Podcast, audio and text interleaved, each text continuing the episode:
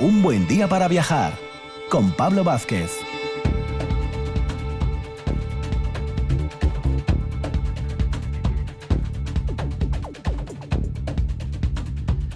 Muy buenos días Asturias, bienvenidos un sábado más aquí a RPA, a un buen día para viajar. Ya sabéis, programa de difusión turística viajera en, en Asturias y también fuera de Asturias.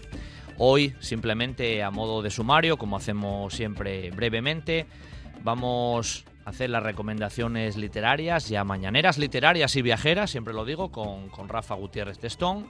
Luego caminaremos por esos pasillos maravillosos del Museo de Bellas Artes con nuestra historiadora Sara, Sara Moro y con Francisco Borge hablaremos del sistema de las murallas de Oviedo en esa sección de Patrimonio de la Humanidad. Eso será el primer tramo horario, de las 8 a las 9. Comenzamos.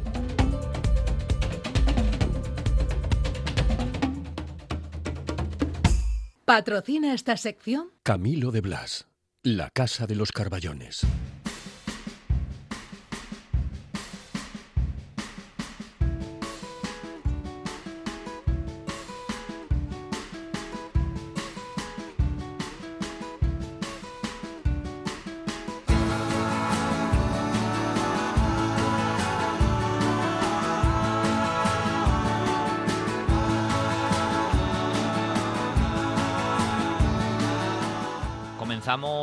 Este primer recorrido matinal yéndonos ahí a Gijón, a la calle Casimiro Velasco, donde se encuentra la librería La Buena Letra y donde tenemos a nuestro amigo Rafa Gutiérrez Testón, que como siempre ya nos hace un par de recomendaciones literarias mañaneras y viajeras. Buenos días, Rafa.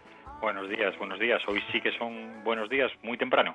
Pues sí, pues sí, además de verdad, pero comenzar haciendo una buena recomendación literaria. Claro. Y si el día como tal a veces está un poco torcido, leemos un poco ahora por la mañana, pues también nos viene bien, ¿eh? Hombre, viene de, mar- de maravilla, de maravilla. Además, hoy traigo uno, a uno de mis autores favoritos, o sea que Hoy de nuevo, además, Rafa, el otro día traías a Julio Llamazares, hablábamos de dos obras del mismo autor y hoy más o menos parecido, ¿no? Hoy, hoy parecido, pero nos vamos a otro registro, porque si nos vamos de esa calma, de ese lenguaje poético que es el que impregna siempre Julio Mazares en sus obras, la semana pasada hablamos de del Río del Olvido y de Trasos Montes, Sí. pues esta vez nos vamos a, a viajar a dos continentes diferentes, porque nos vamos a ir a Estados Unidos por una parte y a, y a- y a Oceanía, en concreto a Australia, iremos después. Eh, del autor que estoy hablando es Bill Bryson, yo creo que Bill Bryson es el gran divulgador a mí por lo menos es de los que de los que más me gusta leer. Tiene bueno, varios libros recomendables. Acaba de salir una novedad ahora que es que es el cuer- el cuerpo humano.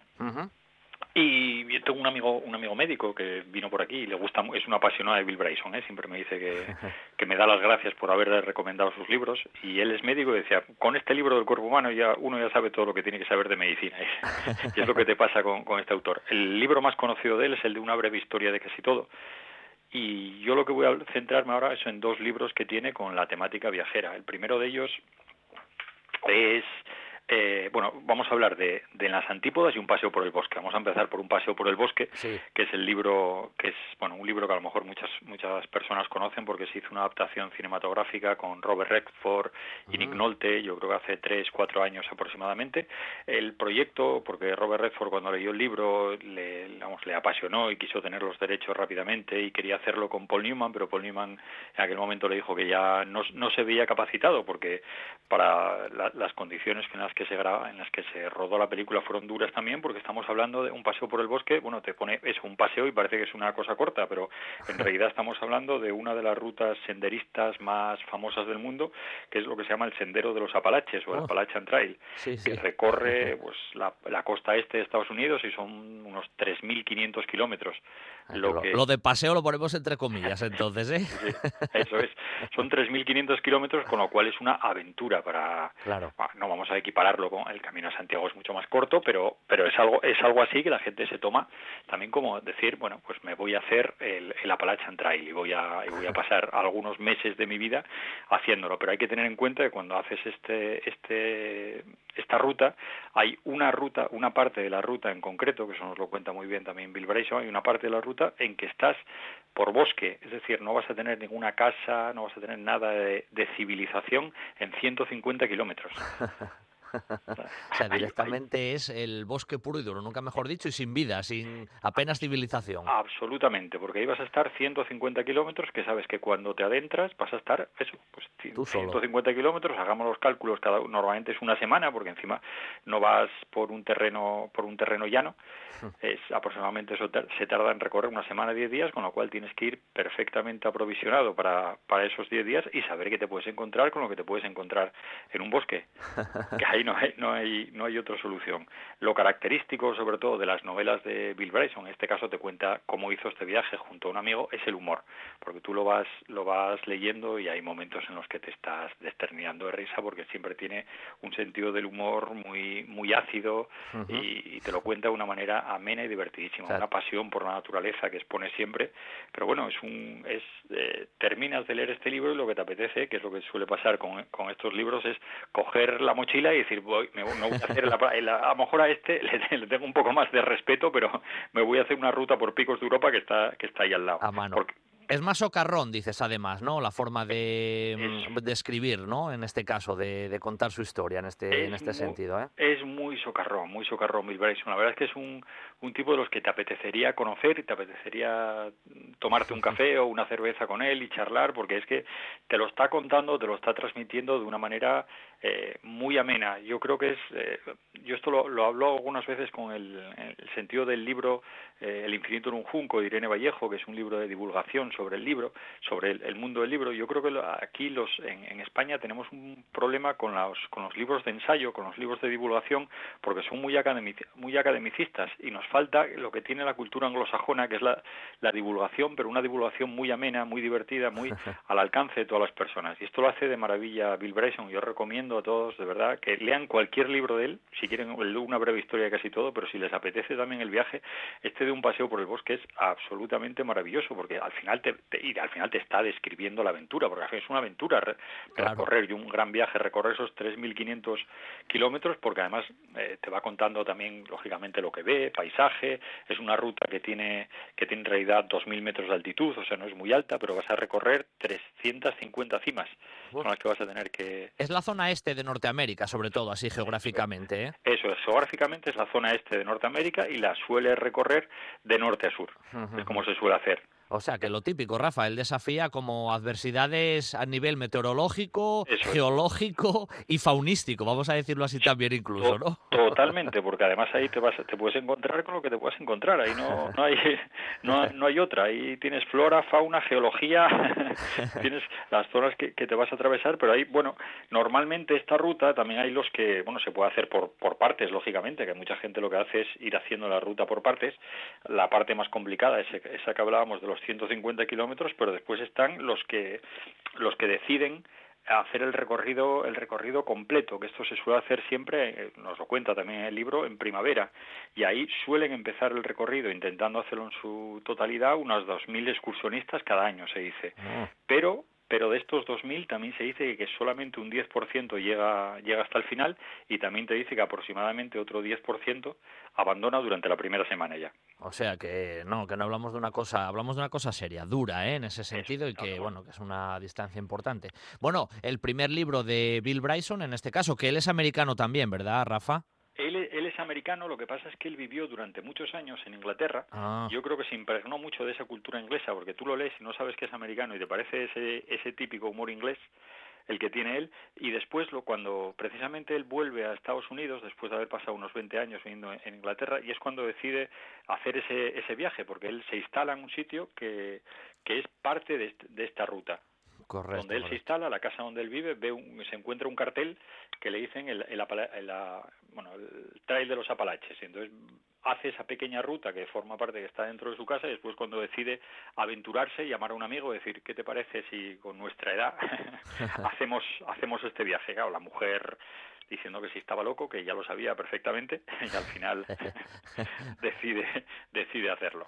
Bueno, el otro, el otro libro que nos traes hoy también de, de Bill Bryson se va casi a la otra punta, en este caso de, del globo, ¿no? Eso es. Ahí nos vamos a las antípodas y nos vamos en concreto a Australia.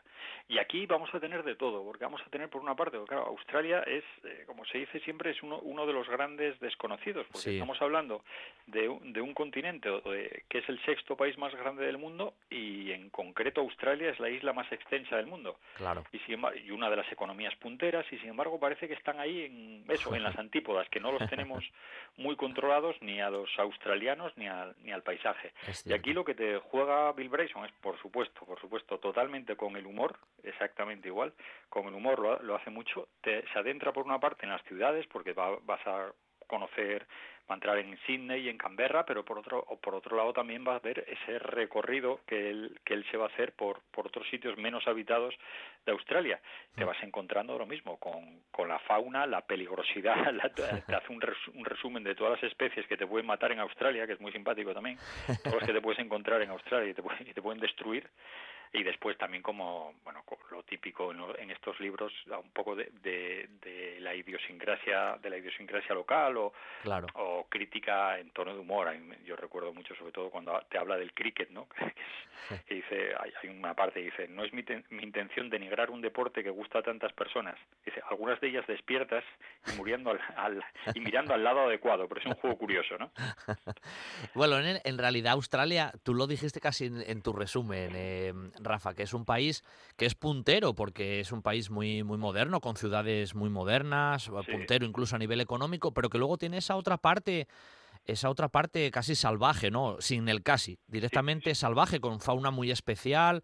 Sí, directamente muchas te pueden matar. O sea, es un país en este caso muy curioso en ese, en ese sentido y muy particular. Es un país, como él lo dice, muy, muy diferente, muy diferente a cualquier otro de los países, como él, lo pone siempre muy entrecomillado, de los países civilizados, digamos, ¿no? De los países que podemos encontrar en nuestro entorno, de países punteros, de países modernos. Sé que es un país muy, muy distinto a lo que te puedes encontrar, pero en costumbres, y a lo mejor también, por ejemplo, él habla, eh, hay, un, hay una parte en la que se refiere a la ciudad de, de Canberra, ¿no? Y dice que es una ciudad, claro, es una ciudad muy moderna, para lo que estamos ya en Europa ya ni, ni contamos lo que puede ser Canberra. Dice que es una ciudad que es exactamente igual. Dice, además cuenta, lo cuenta también en un, en un, en un momento muy muy divertido porque dice que puedes estar, que él estuvo ando, estuvo caminando dos horas por barrios que eran muy verdes, muy agradables, interminables, pero que eran idénticos, dice él, sin saber si estaba dando vueltas en círculo. Que de vez en cuando llegaba a una rotonda y ahí se encontraba con algún automovilista que, que, que debía estar buscando su casa, que, que era imposible encontrar. Entonces todo el texto está lleno de estos giros cuando se refiere a ciudades, pero después también cuando se adentra en el paisaje. Es un libro, como todo lo que tiene Bill Bryson, acabas terminando de leer su libro sin darte cuenta, has aprendido muchas cosas de, los sitios y te lo has pasado de maravilla.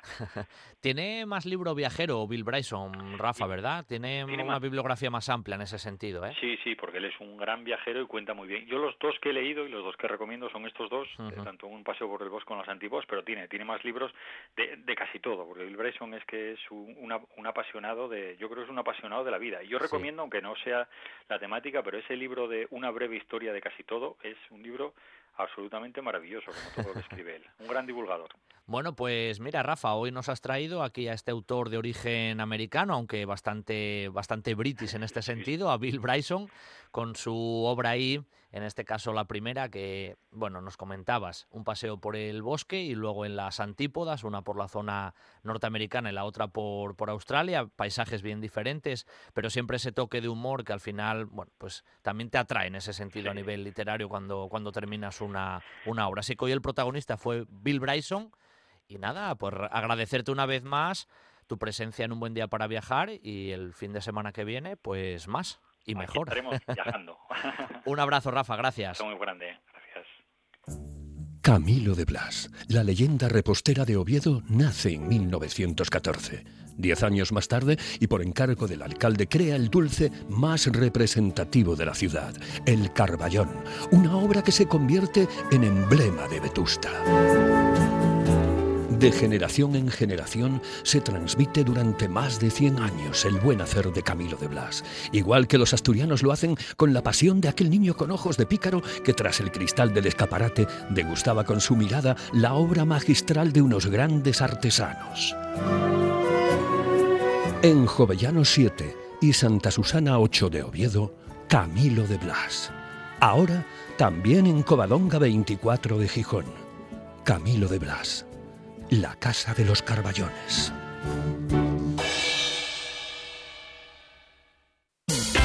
Estás escuchando RPA, la radio autonómica.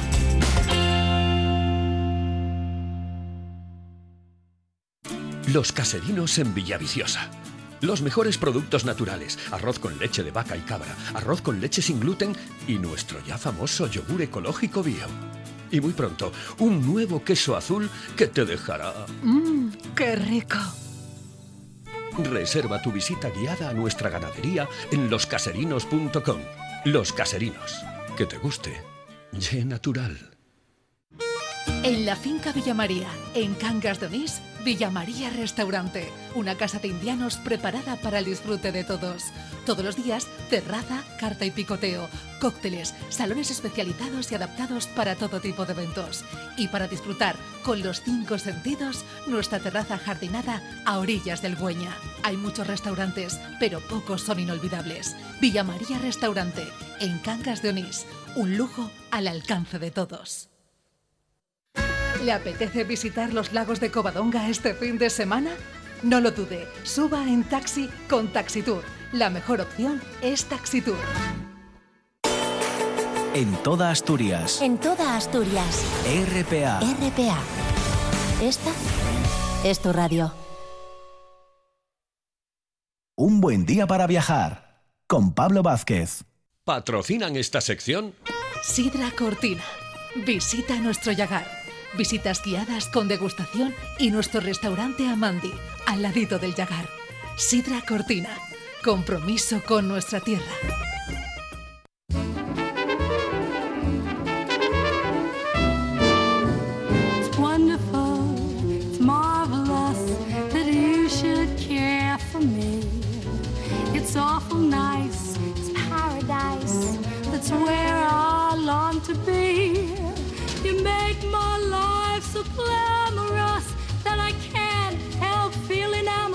Sabéis que los sábados a primera hora o en la primera hora nos encanta darnos un paseo por esos, por esos pasillos, esas salas impresionantes del Museo de Bellas Artes de Asturias en, Oviedo.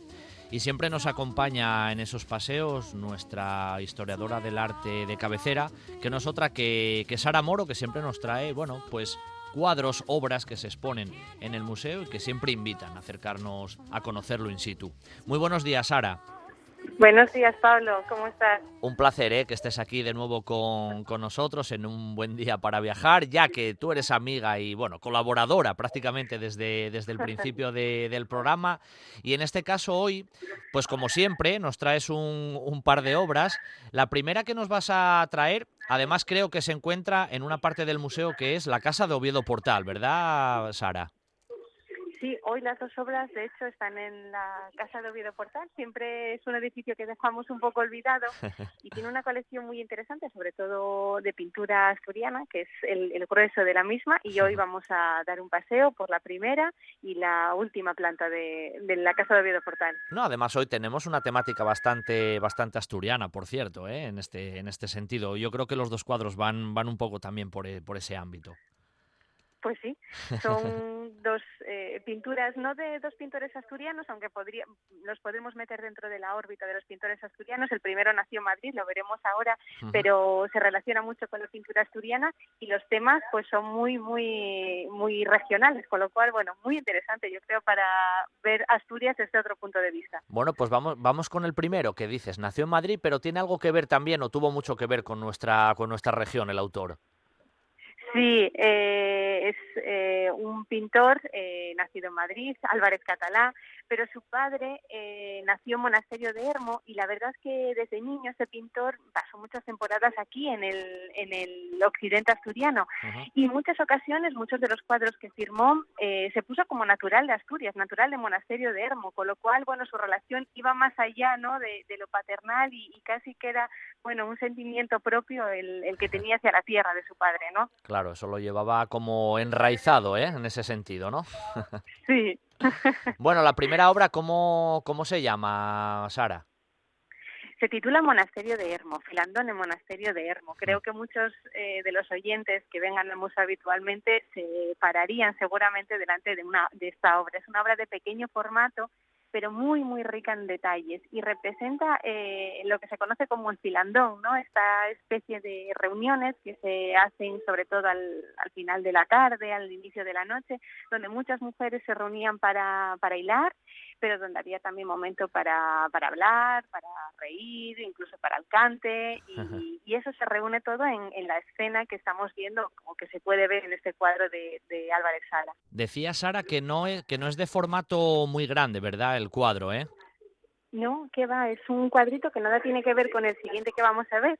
Es un cuadrito muy pequeño pero que guarda mucho o una relación muy grande con la pintura flamenca, esta pintura eh, que se recrea en los detalles y que cuida, bueno, pues desde la iluminación hasta la vestimenta, pero como digo, en un formato tan pequeño que la hace todavía más eh, Sí. preciosista, más cuidada. Eso i- iba a utilizar yo esa palabra justo ahora, Sara, que tiene ese toque minucioso y, y preciosista. De hecho, la iluminación también es, es muy bonita y luego se ven esas sombras, las mujeres van vestidas como muy, muy propiamente de Asturias, ¿no? Pero también hay un personaje ahí varón que llama la atención, que está haciendo madreñes, si no me equivoco, que está ahí como presidiendo la escena ahí a la derecha. Todo muy astur. Efectivamente, está en un primer plano, además, bueno, mirando directamente ¿no? al, al espectador. Se ven además eh, en ese mismo nivel todas las madreñas de las, o de los personajes que forman parte de, de la escena y hay alguna fuente que incluso menciona que se puede tratar de un autorretrato de, de Álvarez Catalá, con Ah. lo cual puede que incluso su efigie ahí un poco, bueno, eh, no con todo el protagonismo, pero sí presente. Bueno, pues sí, bueno, estaría, estaría bien. Porque, lo- porque lo demás exclusivamente son todo, son todo mujeres, prácticamente, yo creo, las que, las que presiden la, la escena. En, en la izquierda del cuadro eh, hay un hay otro varón, Ah, sí, es hay verdad. otro Sí, chico, sí. que acompaña, bueno, o que parece como ponerle la mano por encima a, a una chica, como intentando pasarle el brazo por por encima del hombro, porque Cierto, bueno, en este tipo de reuniones también había ocasión a veces incluso para el cortejo, ¿no? Claro, claro, claro, se aprovechaba un poco todo. Pero la escena, la verdad, es, es muy bonita, muy minuciosa, muy asturiana y además todos parece que giran en torno a esa imagen central del yar, que se ve ahí como la pota ahí colgando de ese escalamilleres. Bueno, una escena casi en la cocina, ¿no? Como que están guisando, a la vez trabajando y de fondo también cantando, porque hay una que está ahí tocando la, una especie ahí de, de pandereta. Sí, efectivamente, aparece con con aparece con una pandereta, hay tiempo para, para, bueno, para esa parte de la música, que es muy importante. Muchas de estas escenas tradicionales, la música tiene, tiene siempre su, su apartado. Sí. Porque es verdad que en cualquier festividad o en cualquier reunión, bueno, aquí en Asturias hay muchos sitios, ¿no? Nos Claro. reunimos y comemos, pero también la música tiene un papel muy social, muy de, de festividad y en este tipo de reuniones también tiene ese lugar, ¿no? Tan destacado. Es casi la versión de, de las hilanderas de Velázquez, pero versión asturiana. Sí, versión Astur. Y, y otra cosa que no quiero que se me olvide, porque seguramente la gente del, del oriente, ¿no? De- del occidente que vea este cuadro va a reconocer incluso el espacio en el que se en el que se desarrolla. Es una cocina típica de este entorno, ¿no? Que se llama Sariega. Mm. Y es verdad que el artista, para poder introducir a todos los personajes, la hace un poco más grande. Pero aún así recrea con todo cuidado ese escalón, ¿no? Porque son estancias que suelen estar un poco más en alto, toda la madera que la recubre.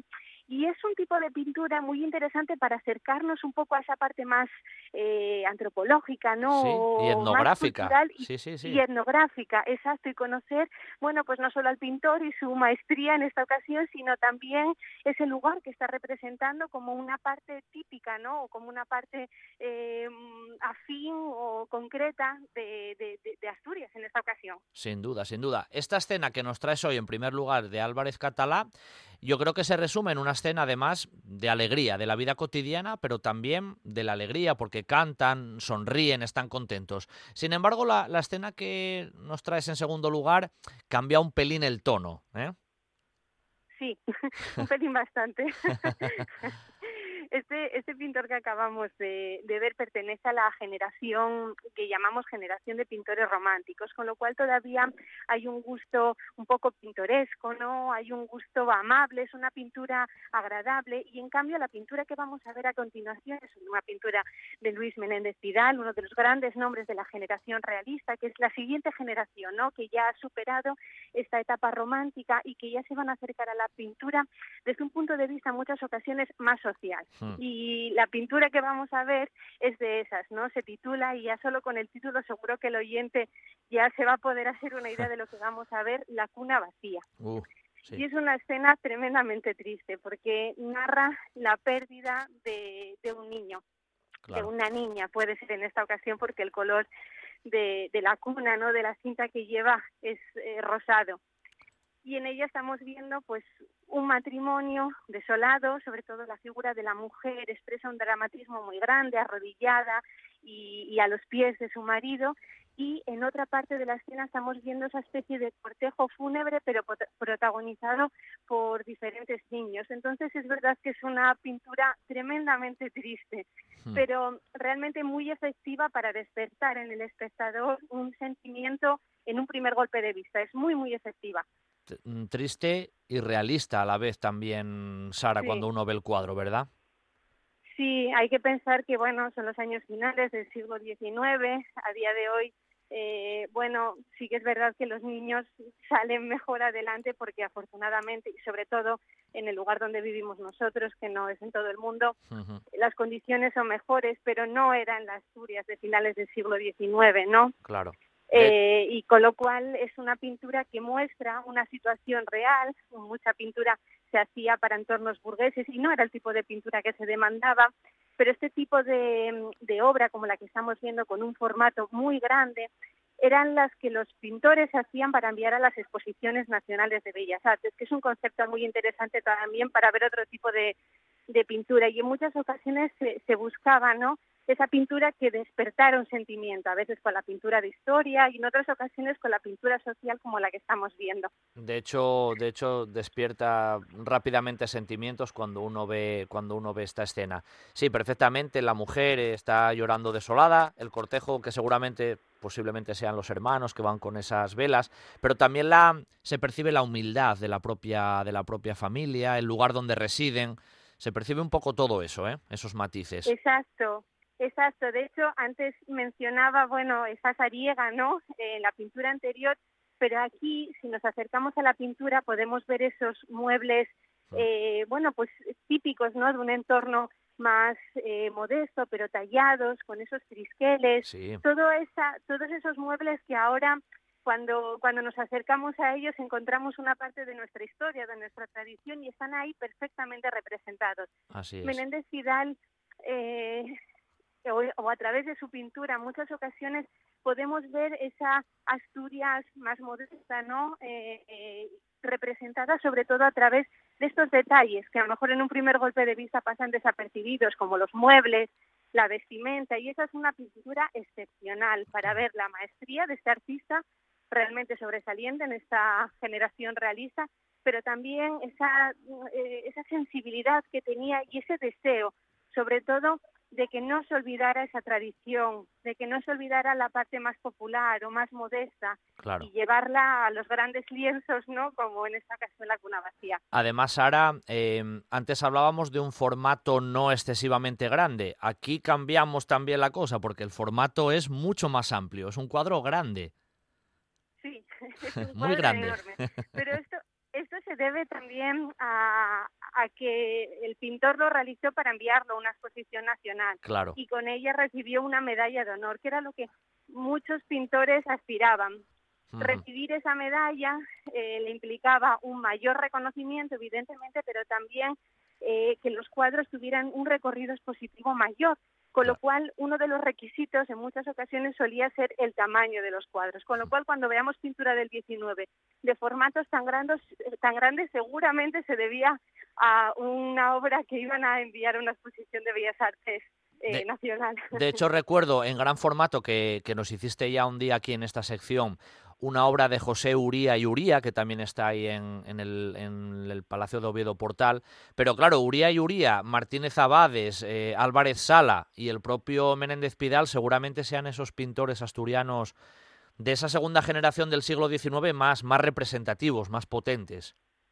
Sí, de hecho, este cuadro que mencionas de Uría y Uría eh, se encuentra expuesto en la Casa de Oviedo Pontal justo enfrente de ese que acabamos de mencionar. Están en el patio y el tercero, ¿no? que está ahí expuesto, es una pintura de Martínez Abades en el que también un padre acaba de perder a su hijo, con lo cual es una despedida un poco agridulce de ese edificio. Es verdad porque son pinturas maravillosas, pero realmente sales con el corazón un poco encogido. Pero eso es también la grandeza del arte, ¿no? Cuando te hace sentir eh, sin conocer a las personas, sabiendo que es una ficción, pero también eh, teniendo presente que eso pudo suceder, ¿no? Y que el artista lo plasma como si fuera una fotografía o, una película, pero con la intensidad de, congelar un momento, ¿no? Que es maravilloso. Em, Luis Menéndez Pidal nació aquí en Asturias, nació en Pajares, en, bueno, pues en la segunda mitad del siglo XIX, pero su vida también la desarrolló a nivel pictórico bastante fuera de, fuera de la propia Asturias, ¿verdad, Sara? Sí, sí, sí. Menéndez Pidal eh, estuvo toda su trayectoria fuera de Asturias, pero sí que es verdad que muchos veranos eh, venía a Asturias a pintar y nunca olvidó su tierra y su tierra en su pintura tuvo muchísima importancia. Con lo cual, bueno, es eh, todavía esta última generación ¿no? del 19 que para poder vivir de su arte y más cuando eras una personalidad importante, como en este caso, tenías que estar fuera de la provincia, las cosas no han cambiado mucho a día de hoy, que mucha gente se tiene que ir, pero, pero sí que es verdad que siempre volcó su mirada a su tierra natal y siempre la tuvo muy presente en su obra pictórica. Bueno, Sara, pues el filandón de Álvarez Catalá y la cuna vacía de Luis Menéndez Pidal han sido hoy nuestras protagonistas en esta, en esta sección pictórica que nos paseamos por el, por el Bellas Artes, siempre en este caso de, de tu mano. Y como siempre te digo, pues ha sido un placer tenerte, que nos hayas traído estos dos ejemplos de ese Palacio de Oviedo Portal, que lo dejamos alguna vez en segundo plano, pero hoy ha sido totalmente protagonista. Y nada, te emplazo para, para el fin de semana que viene, siempre, como decimos aquí, invitando a que la gente se acerque a conocer de cerca estos cuadros que hemos mencionado y los muchos otros que tiene la conexión permanente del Museo de Bellas Artes de Asturias. Sara. Pues muchas gracias, Pablo, por tenernos en cuenta un fin de semana más y lo que tú dices, una invitación extensa para ti, tu equipo y todos los oyentes a venir al museo. Bueno, pues un abrazo y hablamos muy pronto, Sara. Buen fin de. Hasta pronto, hasta pronto, Pablo. Sidra Cortina, en Amandi una propuesta gastronómica para vivir el mundo de la sidra y conocer todos sus secretos. Nuestro Yagar, con visitas guiadas y degustación, donde podrás conocer todo el proceso de elaboración de nuestros mejores productos. Y el gran restaurante Amandi, pegadito al Yagar. Sidra Cortina, compromiso con nuestra tierra. Ahora en RPA puedes rebobinar cuando quieras. Rebobinar cuando quieras. Accede a www.rtpa.es y disfruta del servicio a la carta de RPA. Toda nuestra programación donde quieras y cuando quieras. Buenos días Asturias, comenzamos jornada de martes. RPA, la radio autonómica. La radio autonómica. Sidrería Parrilla La Carballera de Granda. La calidad, la atención y el servicio de siempre con la seguridad que solo un equipo de profesionales como el de La Carballera puede darte. Cocina para todos los paladares. Amplios salones. Terraza con atención personalizada. No es un mito. Es La Carballera de Granda. La calidad de siempre con la seguridad de hoy. Para sentirte tan seguro como en casa. Sidrería Parrilla La Carballera de Granda. En Sales, Colunga, Sidra Crespo y su mejor propuesta, Sidra El Sueve. Visitas guiadas a nuestro Yagar, bodega tradicional donde podrás degustar nuestras últimas propuestas. Espichas con el sabor y el ambiente de un auténtico Yagar. Amplios espacios en los que escanciamos nuestra sidra el sueve directamente desde nuestros toneles centenarios. Asador para disfrutar de las mejores carnes a la brasa. Sidra Crespo es sidra el sueve en Sales, Colunga.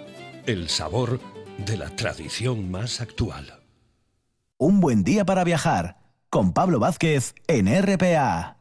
¿Patrocinan esta sección? El 15, en Avenida de Roces 1111. El 15, tu momento del día para disfrutar con toda confianza.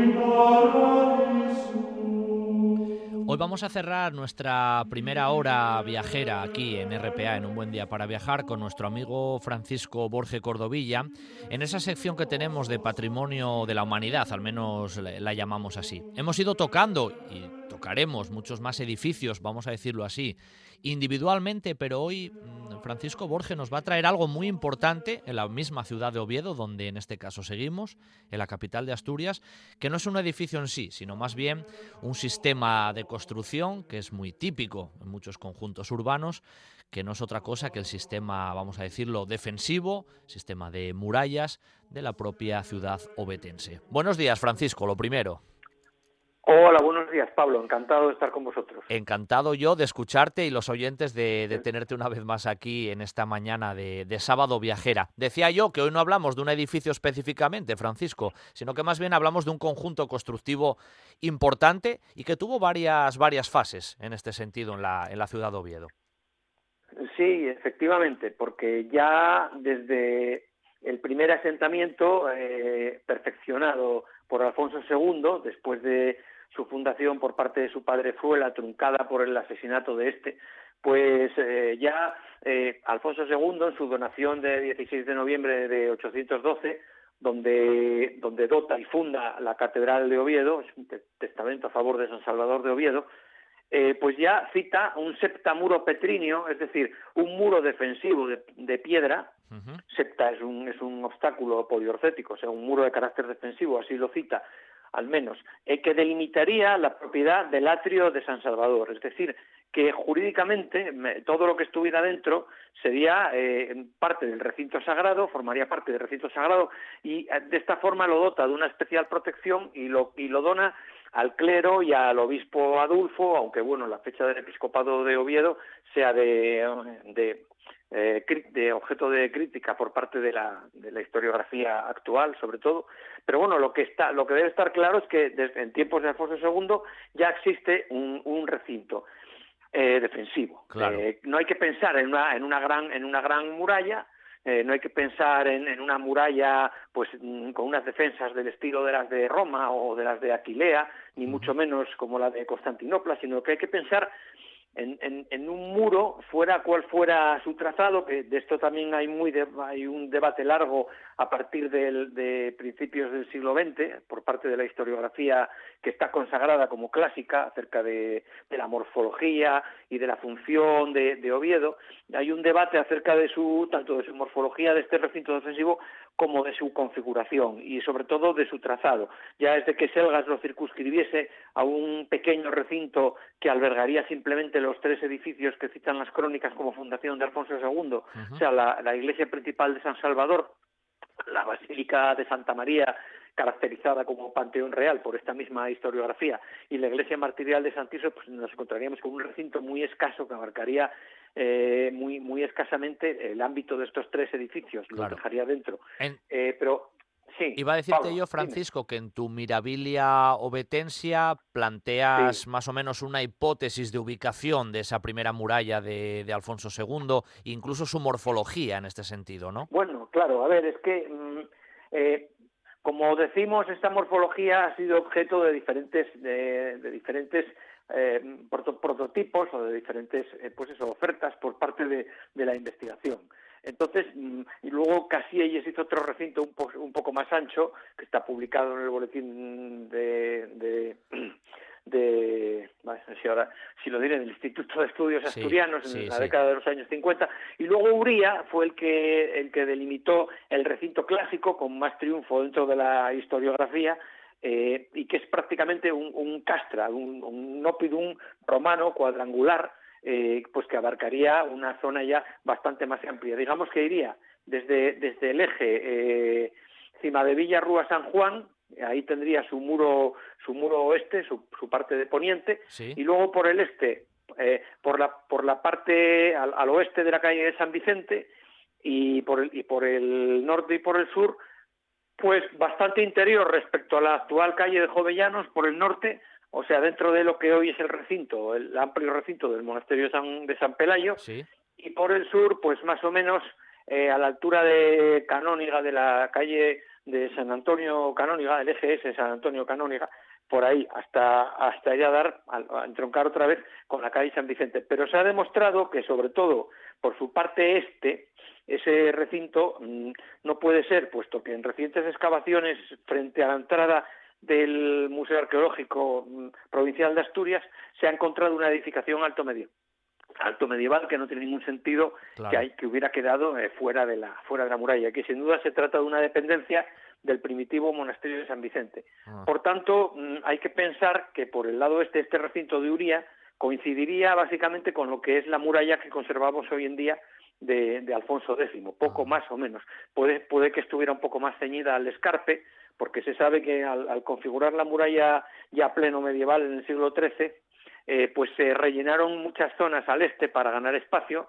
Eh, había un escarpe por la parte este, mm, por donde hoy pasa la calle Paraíso, pues eh, eso se rellenó y se construyó la muralla por debajo de eso. Entonces es muy probable que en época alto medieval la cosa fuera mucho más ceñida al escarpe y por la parte superior del mismo, lo cual no quiere decir que se dejara ninguna zona en el escarpe que pudiera servir para desde ahí, eh, digamos, facilitar la entrada o, acometer un posible asalto. Hay que pensar que esta muralla más bien tendría el carácter de delimitación jurídica que de, aparato defensivo propiamente potente. Se trataba de delimitar jurídicamente el, marco del hábitat del, atrio catedralicio de la Catedral de San Salvador. Son concretamente 82 pasos en unidades métricas romanas, como podemos conservamos hoy en día, por ejemplo, la donación fundacional de la Catedral de Orense por parte de Alfonso III, de cuyos 82 pasos, los 12 más inmediatos a los templos estarían dedicados al, enterramiento de cuerpos, de cuerpos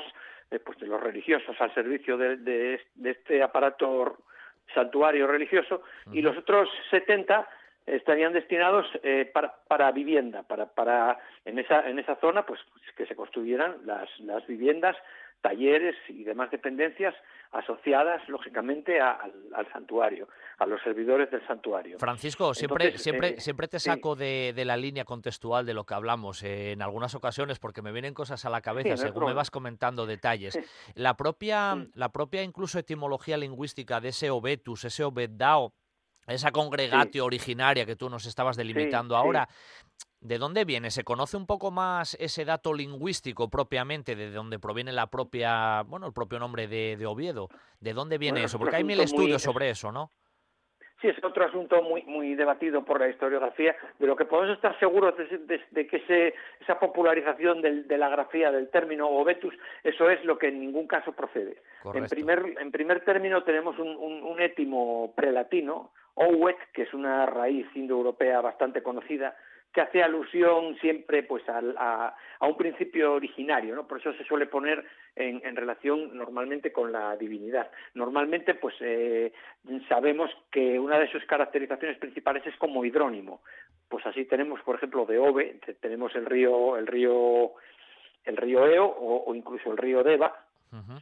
Eh, sí, que hace referencia a un tema hidráulico. Seguramente el, Eo, pero vamos, que hace, hace alusión hace alusión a, a, un hidrónimo. Y luego el sufijo, ese tao, eso sí que seguro porque tiene bastante recorrido en la, en la, en la lingüística. Yo todo esto lo digo por las referencias que tengo sin ser yo ningún lingüista.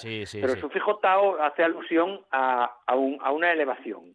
Entonces, más o menos, haciendo una gran simplificación, nosotros en Mirabilia Obetencia hemos optado, debido a la, a la abundancia de afloramientos hídricos que existe en la colina Obetao y que es una de las causas de que eh, efectivamente el asentamiento, sin perjuicio de que luego se hiciera un acueducto, pero es una de las causas de que el asentamiento se estableciera ahí, mismamente hoy en, las dependencias del Palacio Episcopal, en su, en su digamos, eh, zona de inmediata al tránsito de Santa Bárbara existe eh, un pozo que tiene que tiene obra alto medieval, incluso se sospecha que tiene obra romana y es uno de los de los pozos eh, que por que por vasos comunicantes pues hace que aflore el agua contenida en las capas hídricas inferiores, que son una mezcla de margas, carizas y arcillas, que hace que se mantenga el agua en esas, en esas, en esos estratos contenidos entre esas capas y que cuando se pica, pues salga con mucha facilidad.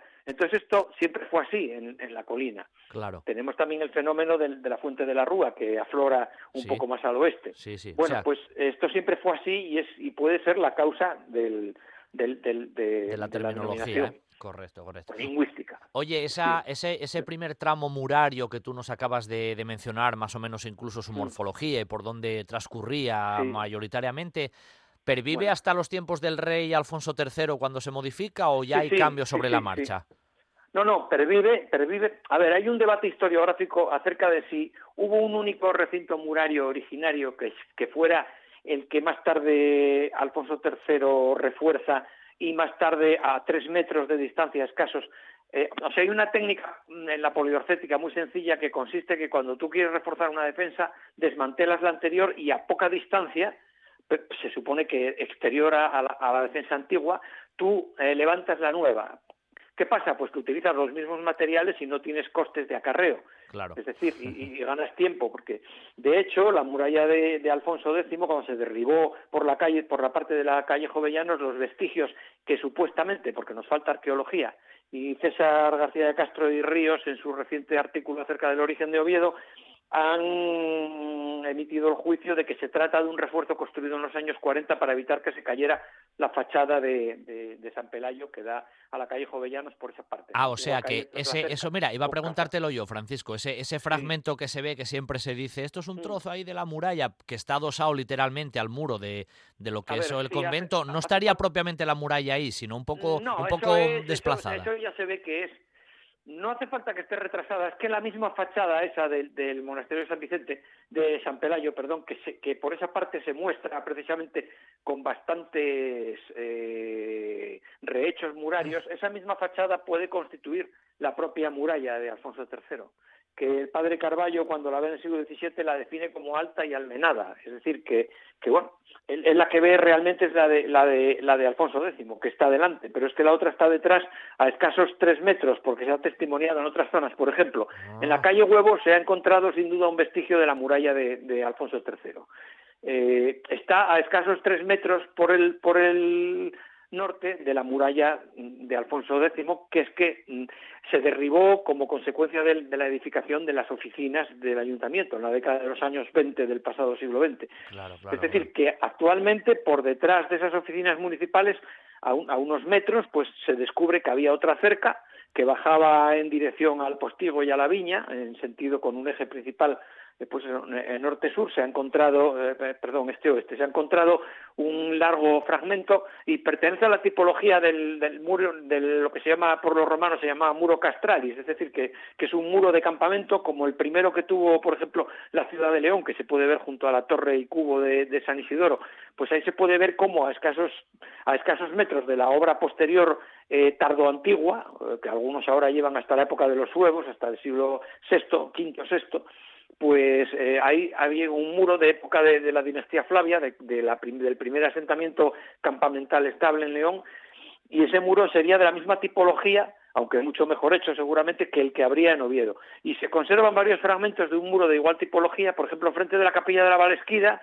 pues en la zona que ahora, donde ahora está la fuente, por la parte de arriba de la parte de, la plaza de Alfonso II, se conserva un muro, un muro de, de análogas características que fue excavado por Otilia Requejo también en la década de los 90 del pasado siglo XX y posteriormente se, se volvió a cubrir. Y entonces la diferencia de cota que hay entre la plaza de Alfonso II y, la calle que asciende, o sea, y la calle San Juan, se puede deber a que ahí precisamente estaba el límite de muro, estaríamos hablando del llamado muro antiguo, muro de Alfonso II. Entonces, en época de Alfonso III, ellos eran muy conscientes, eh, porque tenemos un documento de 1096 y, cuya confirmación está en 1100 de donación del, del recinto del Palacio de Alfonso III para Hospital de Peregrinos por parte de Alfonso VI. Entonces, ahí se cita al lado del muro de Alfonso III, que se tiene clara conciencia de él en 1096, porque es el que delimita el palacio por el lado norte, pues se cita un muro antiguo, un muro antiguo que sirve de linde a la, donación del solar del palacio. Entonces está muy claro que ese muro antiguo eh, no es no es el de Alfonso III, es otro anterior y no es otro que el de Alfonso II. Claro, claro. Oye, la, morfología, por ejemplo, a nivel de lo que es el parapeto, ¿no? Del muro, ¿se conoce más o menos su, su grosor, su, su altura? ¿Tenemos algún dato acerca de eso o mera hipótesis? Sí, sí, eh, no, tenemos los datos, no, tenemos los datos, tenemos los datos arqueológicos de los dos trozos que se descubrieron o tres. Hay uno en la calle Fromestano, a media altura de la calle Fromestano, que eso sería, digamos, la Linde Sur. Eh, luego, por, por, esos, por esos por esos edificios, en, las traseras de esos edificios de la actual calle San Antonio, eh, canóniga, pues eh, tendríamos, tendríamos otros fragmentos que se excavaron pero que están sin documentar o los informes no se han hecho públicos. Ahí, por lo visto, continúa ese muro. Podríamos tener un vestigio, un vestigio de, de la antigua puerta que llamaban la puerta antigua de la viña en la propia calle San José, pero claro, haría falta como siempre, más arqueología y tampoco serían exploraciones muy costosas, pero sería un muro más o menos de metro y medio de ancho.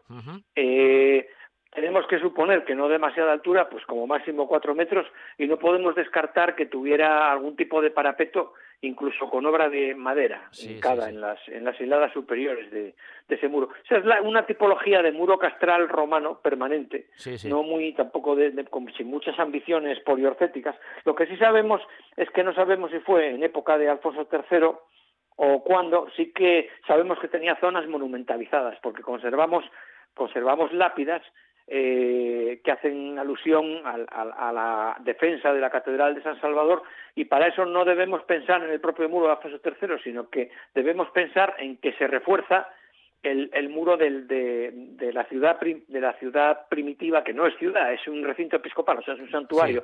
Pero que ese muro de Alfonso II se reforzaría de alguna forma incluso con fortificaciones muy puntuales en las cercanías de la catedral, como es la llamada Torre Vieja de San Salvador, que cubriría el flanco sur de la Cámara Santa y que tiene una lápida epigráfica que de todos conocida que está en el transepto norte de, la catedral, inmediato a la portada de entrada a la capilla del Rey Castro, y que hace alusión a Alfonso III y, al refuerzo edificado en esta ocasión. Te voy, a hacer te voy a hacer una pregunta un poco a lo mejor que es de perogrullo. Eh, la ampliación en tiempos del rey Alfonso III se hizo por razones porque ya no solamente era una congregatio, sino que había mucho más en el recinto amurallado. Es decir, la vida de la ciudad va en desarrollo en ese sentido, ¿no?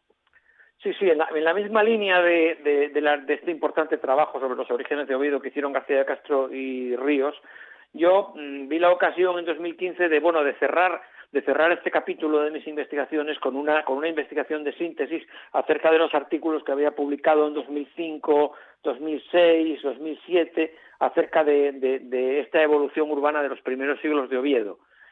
Eh, entonces, eh, evidentemente, eh, no, yo no me acuerdo ya cuál era la pregunta, perdona. No, la, que la ampliación se produjo por razones de crecimiento de la propia ciudad, necesidad incluso urbana. Vamos a ver, sí, sí, vamos a eso. Es que en 2015 yo establecí dos fases para la ciudad que también son casi si quieres de perogrullo. Es decir, primero la congregatio, no hablamos de ciudad, es un, es un asentamiento religioso. El ejemplo paradigmático para este tipo de asentamientos pues es la céntula de San Ricario, que, que, que es un santuario complejo como el de Oviedo, con tres iglesias y con un núcleo de población alrededor, por todo el perímetro, eh, que atiende las necesidades, obviamente, de todos estos religiosos.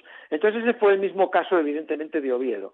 Hay una población que, es servil de San Salvador y que atiende las necesidades de, San Salvador, o sea, del santuario catedralicio y de los monasterios asociados. Pues hablamos de artesanos, hablamos de, de agricultores que cultivarían en régimen de colonato, de dependencia servil, las tierras de la Vega, etcétera. Entonces, a esta gente, evidentemente, llega un momento en que hay que protegerla, porque, porque, pues bueno, pues, pues porque viven seguramente muchos de ellos, la mayoría, o por los alrededores, o algunos cercanos, pero fuera de este atrio murado del santuario, y a es al final, si, si hay un grado de concentración suficiente, hay que protegerlos. Luego viene la segunda fase, que es cuando Alfonso III decide construir un palacio real a inmediación de San Salvador. O sea, abandona el, asentamiento de Alfonso II en La Vega y decide ponerse a inmediatez del santuario. Entonces funda tres cosas. Funda un, o sea, de este, a, de este a oeste y por un eje eh, con, con, un eje este-oeste, ¿no? Y, y, por orden sería el Palacio Real, lo, lo, que está más al este, que está al lado del actual vía de la calle del Águila, que es la, la antigua Gascona medieval, sí, sí, sí. y luego al oeste de al oeste de ese Palacio Real, que, que, comprende toda esa manzana donde hoy está el Hotel España, limitado por las calles San Juan y, y, y, casi Mendizábal, pero sin llegar a la calle Mendizábal, en la plaza esa que hay, hay mediación de la calle San Juan al oeste de la misma, ahí había un alcázar, es decir, una especie de edificio transitorio que más tarde, en época de Alfonso II, sabemos que era el palacio de residencia de la reina Urraca, Ah. porque al trazar la muralla de Alfonso X, perdón, hablo de Alfonso X, pues Pérez Daoz hace una especie de, de de itinerario, el hombre que manda a Alfonso X a recuperar el itinerario que había planeado su abuelo Alfonso IX, pues hace una especie de itinerario y dice que, que por sobre el cubo de la casa de Urraca Nieta, que por ahí va el trazado, el trazado de la parte norte de la muralla que luego levanta Alfonso X. ¿no? Bueno, pues ahí estaría un alcázar, eso data de tiempos de, de, Alfonso III. No hay que confundirlo con el castillo, que es el extremo, el extremo oeste, el, el extremo eh, donde pues, está lo de Telefónica, pues ¿no? Donde estaba lo de Telefónica. Sí, ¿no? donde estaba lo de Telefónica, ahí había un alcázar que era un edificio importante, o sea, un castillo, una fortaleza, que era un edificio importante, pero que al este tenía un alcázar y todavía más al este el palacio. Entonces uh -huh. hay que, eso es un complejo eh, que es lo que llama la albeldense eh, una civitas con regias aulas, es decir, que Alfonso III edifica fuera del santuario una ciudad con aulas regias, o sea, con un palacio y con edificios reales. Sí, un complejo y eso palatino. lo dota a su vez con un muro. Sí, sí. Sí, sí, sí. No, que te decía, sí. una especie de complejo palatino fuera de lo que era el recinto de Alfonso II, ¿no? Más o menos.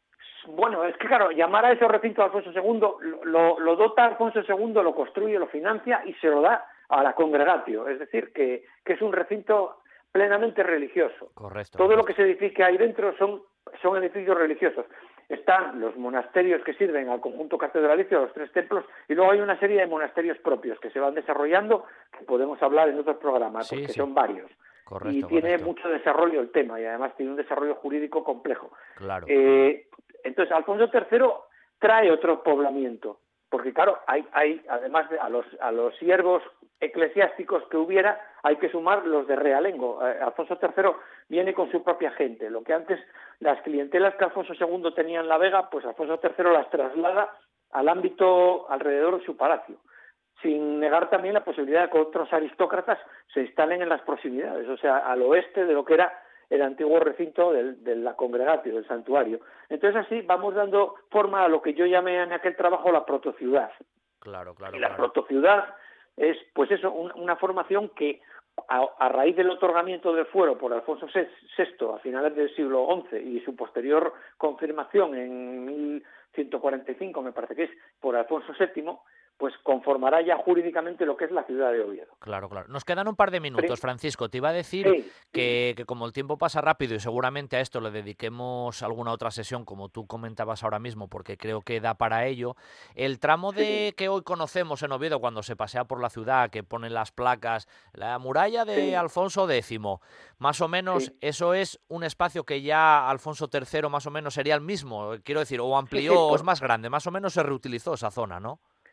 Esa zona se reutilizó, sí, porque la- lo que sí es seguro es que lo que debate la historiografía es si, si la actual muralla de Alfonso III eh, eh, existió ya en época, fue la que planeó realmente en, virtud de, de ese de, o concesión de pasos al atrio de San Salvador Alfonso II o fue una ampliación de Alfonso III. Yo creo lo segundo, yo me sostengo firmemente, eh, pese a las opiniones más recientes, en que, eso, en que hay dos fases, una de Alfonso II y otra de Alfonso III.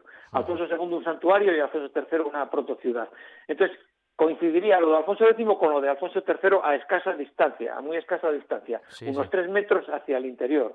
Excavaciones en, las, en los inmuebles de la, pla- de la zona de, de Ramón y Cajal y la Plaza de Riego han puesto de manifiesto una muralla más atrás de la de Alfonso X.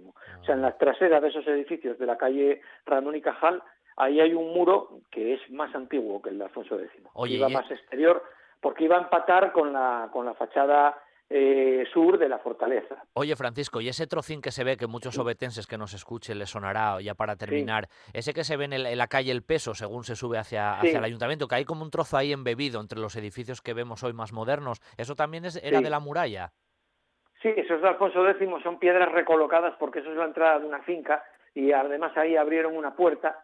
Sí. Pero bueno, hay un testimonio del siglo XVIII de, de, del, hospital de, San Nicolás, me parece que es donde que está que, tiene entrada por la calle Cima de Villa y salida por la calle del Peso, donde se habla de la muralla de Alfonso III porque se pide autorización para perforarla y luego la otra muralla de Alfonso X para tirarla, porque claro, ahí va a dar la, ahí va a dar la fachada del, edificio actual que hay ahí, que es el de la droguería Polledo, si no me equivoco. Sí, sí, sí. Eso está, ese es el mismo edificio del hospital de del hospital de San Nicolás por la parte de por la parte de, de la calle Cima de Villa. Bueno, Francisco. Entonces sí, ahí se en algunos sitios se recolocan piedras, hace una entrada y en, en ese mismo entrada, ese edificio, un poco más atrás, se puede ver que hay un salto de cota muy grande para subir a, a lo que es el edificio y ahí se puede ver eh, otra vez un fragmento de la muralla que yo pienso que es la de Alfonso III. Claro, claro. Es que el tema da es apasionante porque, bueno, esto de los sistemas de murallas y sus transformaciones en sus morfologías, sus ampliaciones, la verdad que es un tema muy interesante que, que, delimitó la historia de la propia ciudad de Oviedo hoy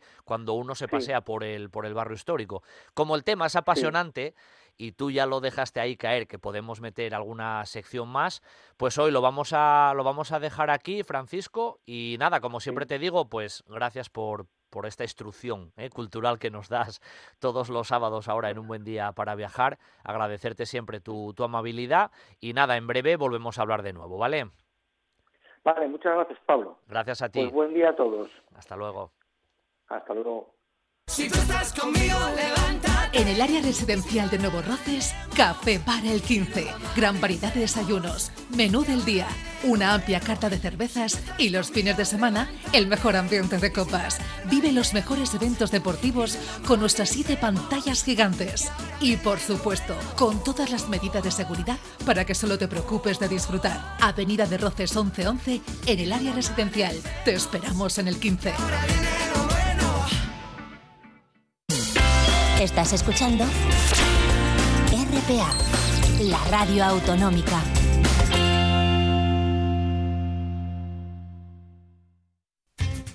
El horno del banco de Marcela Gutiérrez García, en la calle Gijón número 14. Les marañueles de toda la vida. Todo, todo artesano, casero y riquísimo. Un horno como los que ya no quedan el Horno del Luanco, calle Gijón 14, Luanco, las mejores luanquinas del país. Camilo de Blas, la leyenda repostera de Oviedo, nace en 1914.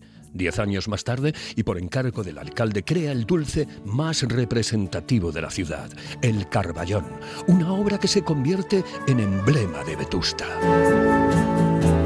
De generación en generación se transmite durante más de 100 años el buen hacer de Camilo de Blas, igual que los asturianos lo hacen con la pasión de aquel niño con ojos de pícaro que tras el cristal del escaparate degustaba con su mirada la obra magistral de unos grandes artesanos. En Jovellano 7 y Santa Susana 8 de Oviedo, Camilo de Blas.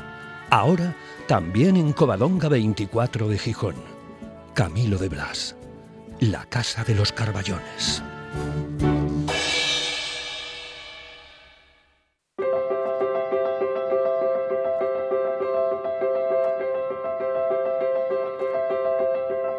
Bueno, y para comentar, como siempre hacemos en el inicio de la segunda hora, tratar brevemente a modo de resumen, de sumario, lo que vamos a hacer.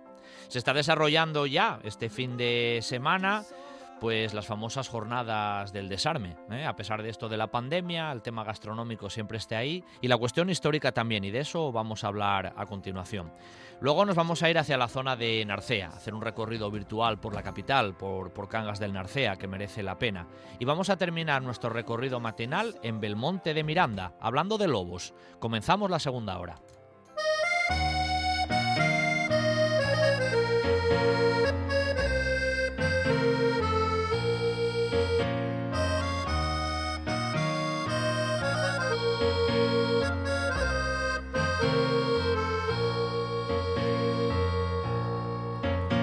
En el siglo XIX, tiempo de guerras carlistas, los habitantes de Oviedo fueron los protagonistas. Cuando al fin... Pues sí, los habitantes de Oviedo fueron los protagonistas.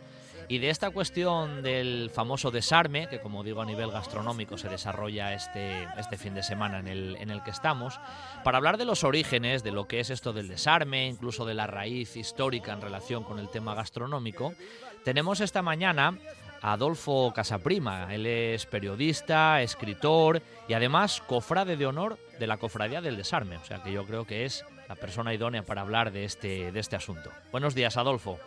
Buenos días, Pablo. Un placer ¿eh? que estés con nosotros aquí eh, este sábado en un buen día para viajar. Este, este fin de semana, como digo, pues ya del desarme plenamente, ¿no? A pesar de todo esto de la pandemia y demás, pues siempre hay que recordar y tener sobre la mesa, nunca mejor dicho, el menú, el menú del desarme, que yo creo que es buena cosa para olvidarnos un poco del COVID, Adolfo. Efectivamente, efectivamente. Pues mira, me coges eh, la Plaza Tascorrales repasando esa magnífica exposición que se ha montado que repasa la historia del desarme desde sus orígenes hasta ahora, ¿no? Y que recomiendo a toda la gente que pueda venir este fin de semana, que además de degustar el magnífico menú, pues que se acerquen a la Plaza Tascorrales y que disfruten también visualmente lo que es la historia del desarme. Eso es. Y de eso vamos a hablar contigo un poquitín, eh, Adolfo, eh, la, la historia del desarme. Sé que a veces en pocos minutos es difícil sintetizarlo todo, pero bueno, para hacernos un poquitín con la idea y de que el oyente sepa de lo que estamos hablando, incluso fuera de, Oviedo, en toda Asturias, ¿qué fue eso del, desarme? ¿Cuál es la raíz histórica del desarme, del famoso desarme, Adolfo? Bueno, vamos a partir, mira, vamos a partir de, de vamos, de más cercano y luego iremos hacia atrás, ¿no? Perfecto. Eh, a finales del siglo XIX es cuando el desarme comienza a degustarse en los locales de hostelería de Oviedo. Te lo digo porque como es la fiesta del desarme, es la fiesta gastronómica, pues vamos a partir de ese hecho que es cuando se llega, cuando eh, se, se, empieza a degustar el desarme. Eh, los primeros documentos de, que se mm, que aparecen citados esta fiesta gastronómica eh, de 1897 eh, aparece en un periódico de Santiago Compostela, que era tradicionalista, carlista, y que reproduce un artículo de otro periódico colega, es decir, eh, también carlista, de Oviedo, llamado La Cruz de la Victoria, que no existe hoy en día. Y entonces, para no existir, sin embargo, tenemos, gracias a ese periódico gallego, la referencia, ¿no? Habla de una polémica que hubo ese año mm, con los actos que se celebraron el 19 de cada 19 de octubre, y eh, al final señala que los manifestantes se disolvieron para ir a comer el tradicional desarme. Esa es la primera vez que aparece eh, el documento eh, de la fiesta gastronómica en, en, un periódico, en un documento. ¿no? Y ese mismo año también en el Correo de Asturias, un periódico de cambio de Oviedo que ya no existe, por supuesto, pues aparece el primer eh, anuncio de un establecimiento del local eh, ofertando lo que es el desarme, ¿no? Correcto. O sea, estamos hablando de finales del 19, ¿eh? Finales del 19, finales del 19 nos decías, sí, ¿eh? 1897 son esos dos documentos. Correcto. Sí, y, y esas son las primeras, las primeras veces que aparece eh, desarme, ¿no? En, lo que es la, en, las, en la hostelería, ¿eh? lo que cuando los sobetenses salimos a comer el desarme. ¿De dónde viene esa palabra desarme? Bueno, pues viene de 20 años antes, que es cuando termina la guerra carlista. Cuando termina la guerra carlista, el Congreso y, eh, esto emite una orden eh, instando a todas las poblaciones de España a celebrar el fin de la guerra y el desarme de la población, porque eso, eso también lo obligaba el general del ejército, que mandó una circular para desarmar a la población. ¿Qué significa desarmar a la población? Antes no había ejército estable y tampoco había policía estable. Entonces había un ejército que eh, la gente de las personas, bueno, los mayores todavía lo recordarán, lo que era pasar la mili, pues mm, se, se militarizaba a las personas y se les daba el armamento para defender eh, el territorio, no el reino y de la misma manera las milicias, las milicias provinciales eran una especie de policía nacional o policía local que también se les daba esas armas para defender las ciudades, para mantener el orden en las ciudades. Bien, con el fin de la guerra, entonces se, se, se obliga a las personas a desarmar, a devolver las armas, ¿no? Sí. En todas las ciudades de España, efectivamente, se celebraron las fiestas con, bueno, con mucha grandeza, ¿no? Eh, había bailes, había eh, Sí, celebraciones, ¿no? Se, se, eliminaba todo, sí. Y en Oviedo, se, en Oviedo hubo una circunstancia diferente al resto de, de España. Eh, las, se, también se mandó que se diesen unos eh, estos banquetes a los militares que habían participado en la guerra, a los vencedores, sobre todo a los vencedores. Pero en Oviedo se dio también a los carlistas que estaban en la cárcel eh, una señal de confraternización y de terminar la guerra y de convivir todos en paz. Luego, eso fue en marzo, y en marzo, en aquella época, en 1876, estábamos, en, vamos, se vivía cuaresma, en aquella época en la cuaresma se, se cumplía rajatabla.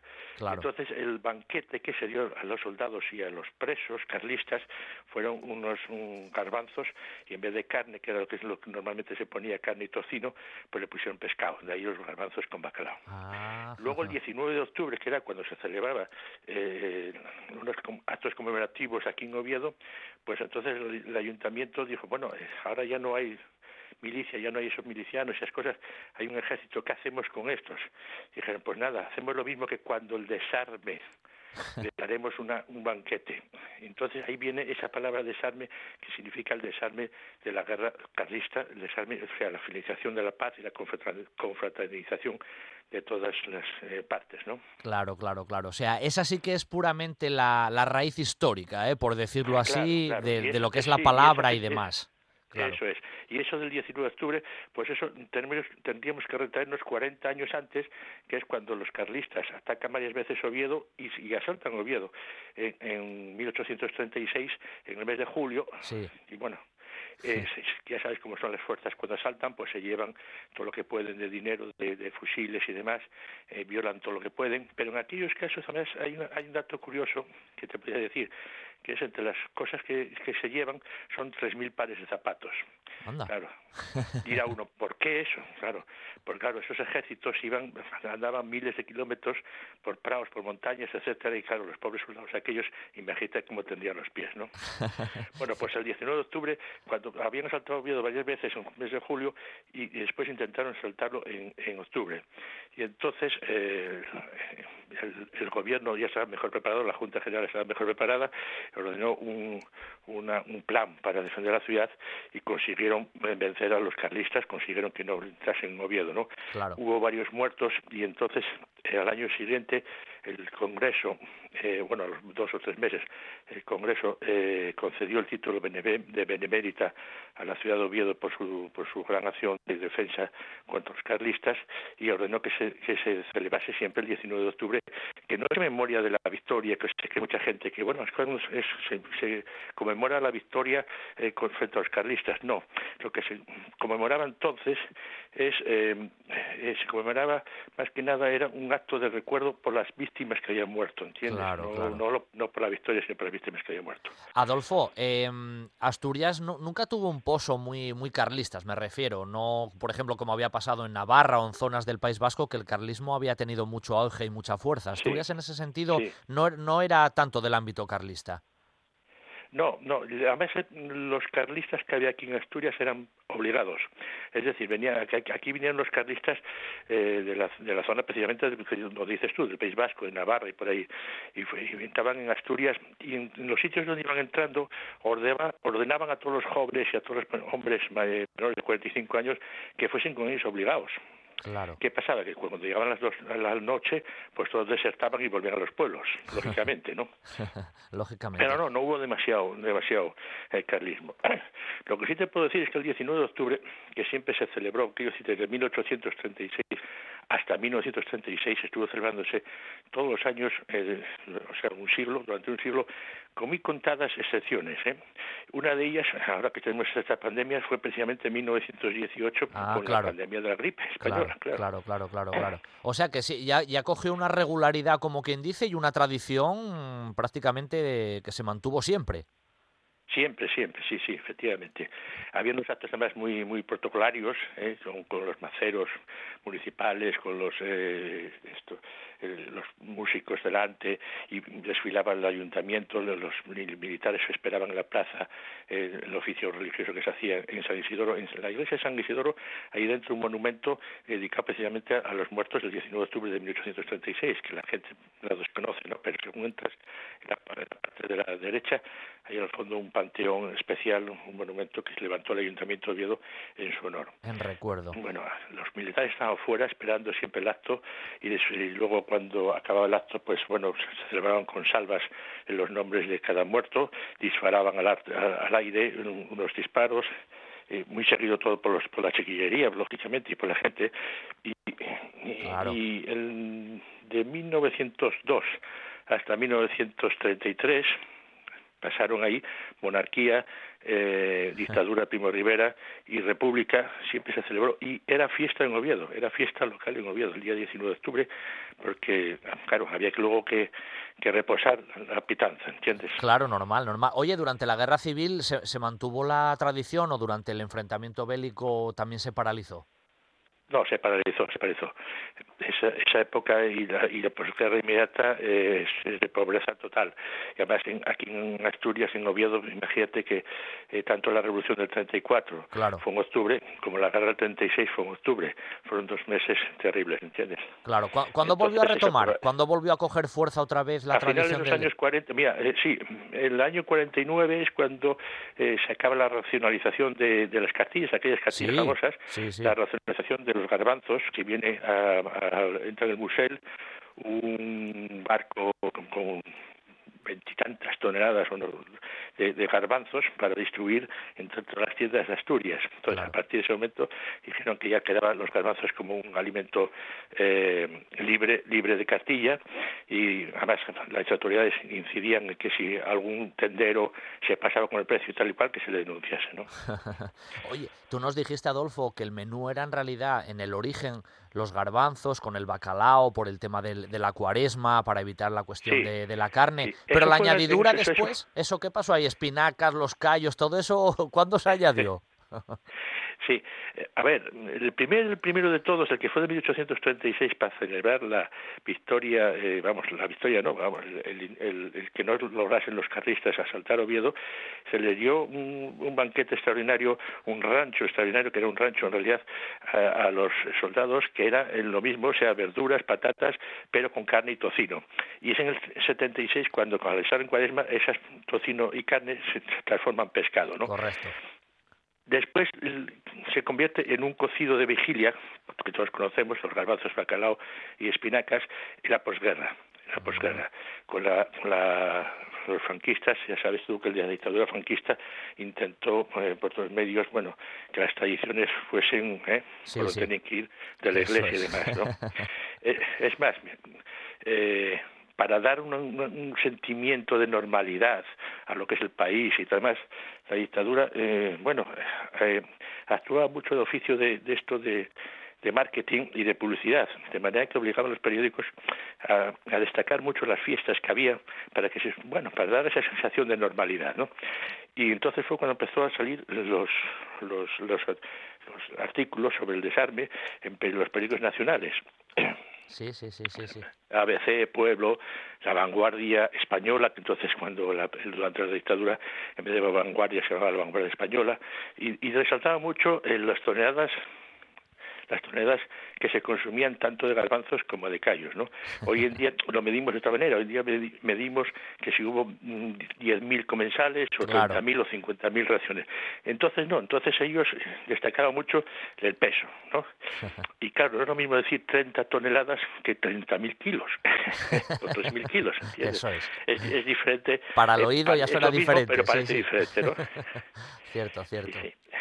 Y entonces ahí fue cuando, en esta época, claro, los, los eh, cronistas catalanes y madrileños pues llamarían a los periodistas asturianos a preguntarles, oye, eso de desarme, ¿qué coño es?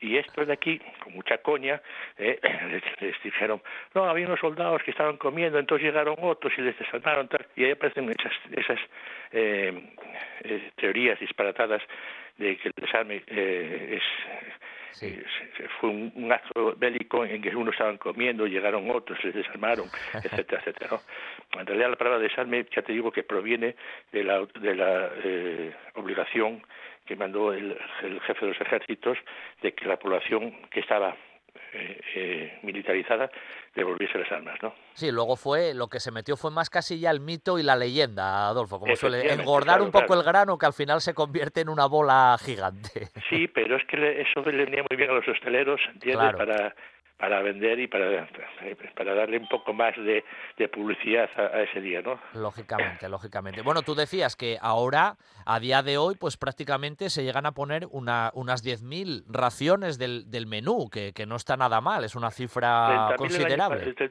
El año, pasado fueron más de 30.000. 30.000, o sea que sí, hablamos, más de 30.000, sí, sí. hablamos de una cantidad importante. Son muchas, son muchas, sí. Este año, oye, pues, eh, si se llegase a 60.000 tal como está la situación, sí, sí, la verdad. Eh, sería un éxito total y absoluto. Es verdad, es verdad. no, además... cuenta que además, eso estamos hablando de los estados de Oviedo, pero hoy en día es una fiesta gastronómica casi regional. Claro. Porque tú, si te pones los periódicos, ves los anuncios de Llanes, de Gijón, de Avilés, de todos lados, ¿no? No digamos nada de los alrededores de Oviedo, de Siro, de lo que es Llanera, etcétera, etcétera, ¿no? Evidentemente. ¿Sabes? Lo, lo, lo que más me gusta fue lo que casi nos dijiste al principio, Adolfo, que todo empezó incluso poniendo de comer a los propios presos carlistas como un símbolo de solidaridad o de confraternización. Eso es, eso es, de, volver a la normalidad y de decir, bueno, vamos a perdonarnos unos a otros y todos somos eh, obetenses, al fin y al cabo, unos de un bando y otros de otro bando. Eso es lo que queremos resaltar un poco desde la cofradía, ¿no? que es una comida, no, no viene de, un, de una historia bélica, sino más bien de un acto de conciliación y lo que se quiere destacar, y lo que siempre fue el, desarme, ¿no? Siempre es una reunión de, compañeros de trabajo, de, de, gente que se reúnen, unos son del Sporting, otros son del Oviedo, unos son del PSOE y otros son del PP, pero ese día se reúnen todos y todos alrededor de un plato, ¿entiendes? Es que al final a los asturianos no, nos, nos transforma un poco en especial eso, porque el desarme se produjo en otros lugares de España, como tú dijiste, pero la comilona la hicimos aquí, ¿eh? Que de eso, de eso se trata. Efectivamente, efectivamente. Hombre, de sentarnos todos, además te das cuenta que es un menú de las tres cucharas, como decimos nosotros, ¿no? Claro, claro. O sea, con la cuchara con los garbanzos, la cuchara con los callos y la cuchara con el arroz con leche. Claro. Oye, y una referencia... leche que se incorpora, mira, ahora ah, hablamos de arroz con leche, se incorpora al menú en 1965, cuando pues, Fraga Iribarne, el famoso político Fraga Iribarne, era ministro de Turismo y fue y de una orden, un ministerial, vamos, sacó una orden de, la creación de lo que se llamaba el plato turístico, ¿eh? que debía tener un primer plato, un segundo plato y un postre. Ese plato turístico es lo que hoy en día conocemos como menú del día. Sí, sí, sí, sí, sí, sí. O sea, ahí también está un poco la raíz de la incorporación de, del arroz con leche. En un último minuto te pregunto, que se nos pasa un pelín el tiempo, la cofradía como tal, eh, ¿cuándo surgió? Porque la cofradía del desarme tiene mucha mucho arraigo en Oviedo y mucha, y mucha tradición. Bueno, eh, comenzó en 2012, en el año 2012. Este es el noveno ya, el noveno año que se celebra el capítulo que celebramos hoy, precisamente. El capítulo empezó en 2012 un poco para eh, que los propios hosteleros, aunque hay muchos cofrades que no son hosteleros, ¿eh? Sí, sí. eh los propios hosteleros, bueno, eh, diesen un apoyo y sobre todo divulgasen esta festividad y esta y este menú y esta tradición, porque eh, es una tradición, ya te digo, que es del siglo XIX, posiblemente sea la fiesta gastronómica más antigua de España, bueno, pues es imposible, es la fiesta gastronómica más, más antigua de España, como fiesta gastronómica, ¿eh? otra cosa son las giras que pueda haber, como por ejemplo también otra que es súper antigua y quizás sea la más antigua de, España también, que es lo del bollo preñado del día del martes de campo, ¿no? que, que es del siglo XIII que bueno, no deja de ser una degustación de un bollo y una botella de vino. Pero como fiesta gastronómica, el, desarme es la más, la más antigua de España y por eso se, se, creó la cofradía, porque hay cofradía de muchas cosas, ¿eh? Hay desde desde, desde todo.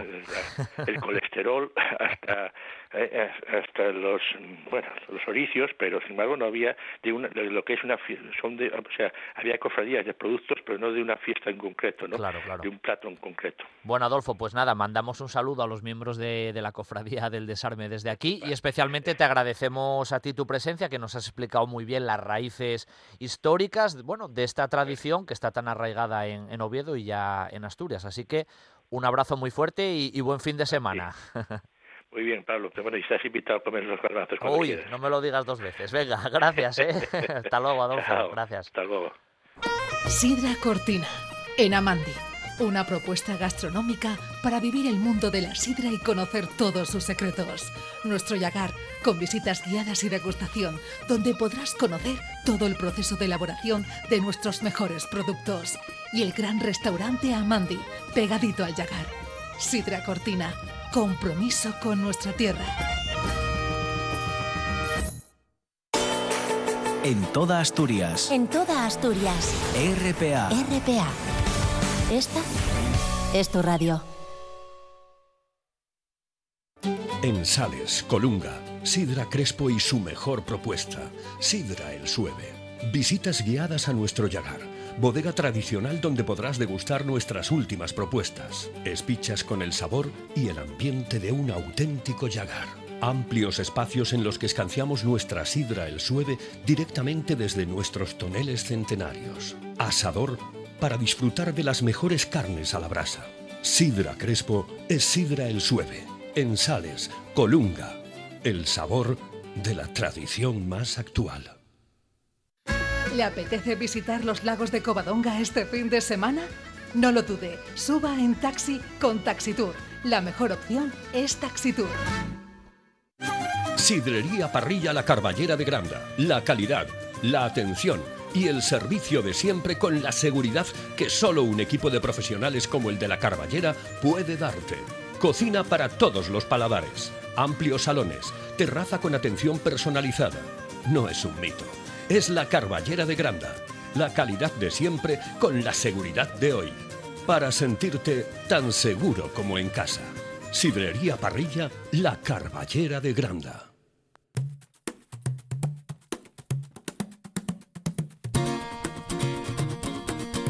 Un buen día para viajar con Pablo Vázquez en RPA.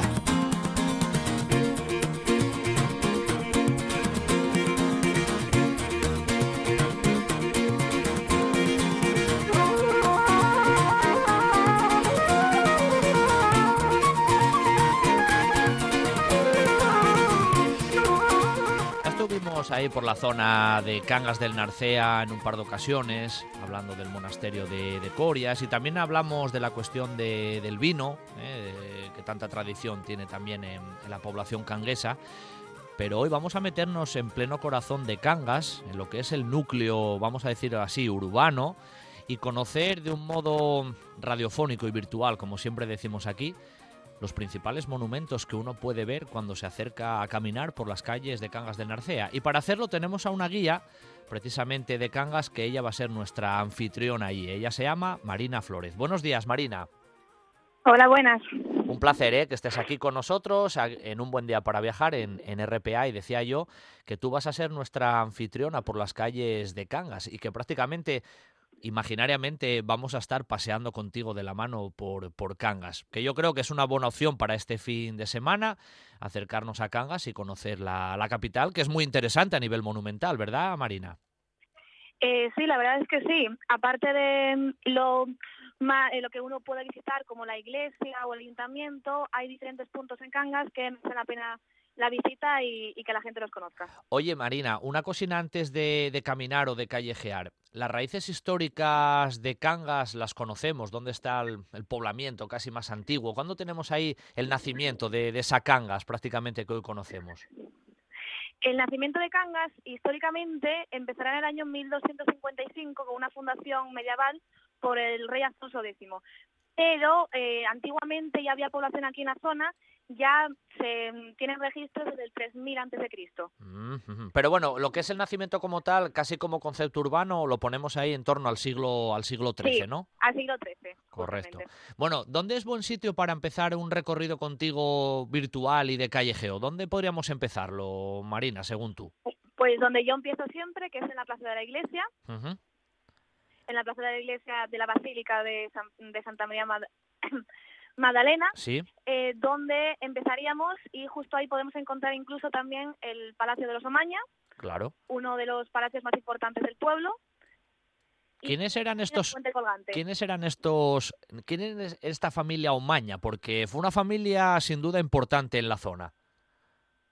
Sí, la verdad es que sí. El origen de los Omaña se cree, según los estudios, que está en la zona de León, en una de las zonas del norte de León, pero su importancia viene dada sobre todo en Cangas y ya desde mucho antes de esa fundación que les he mencionado. Correcto, o sea que es una familia era una familia ya poderosa. Quería preguntarte, ¿en, en, el actual Palacio de Omaña se conserva algo todavía de la arquitectura de lo que fue ese complejo de palacio de, de la familia o está todo muy transformado?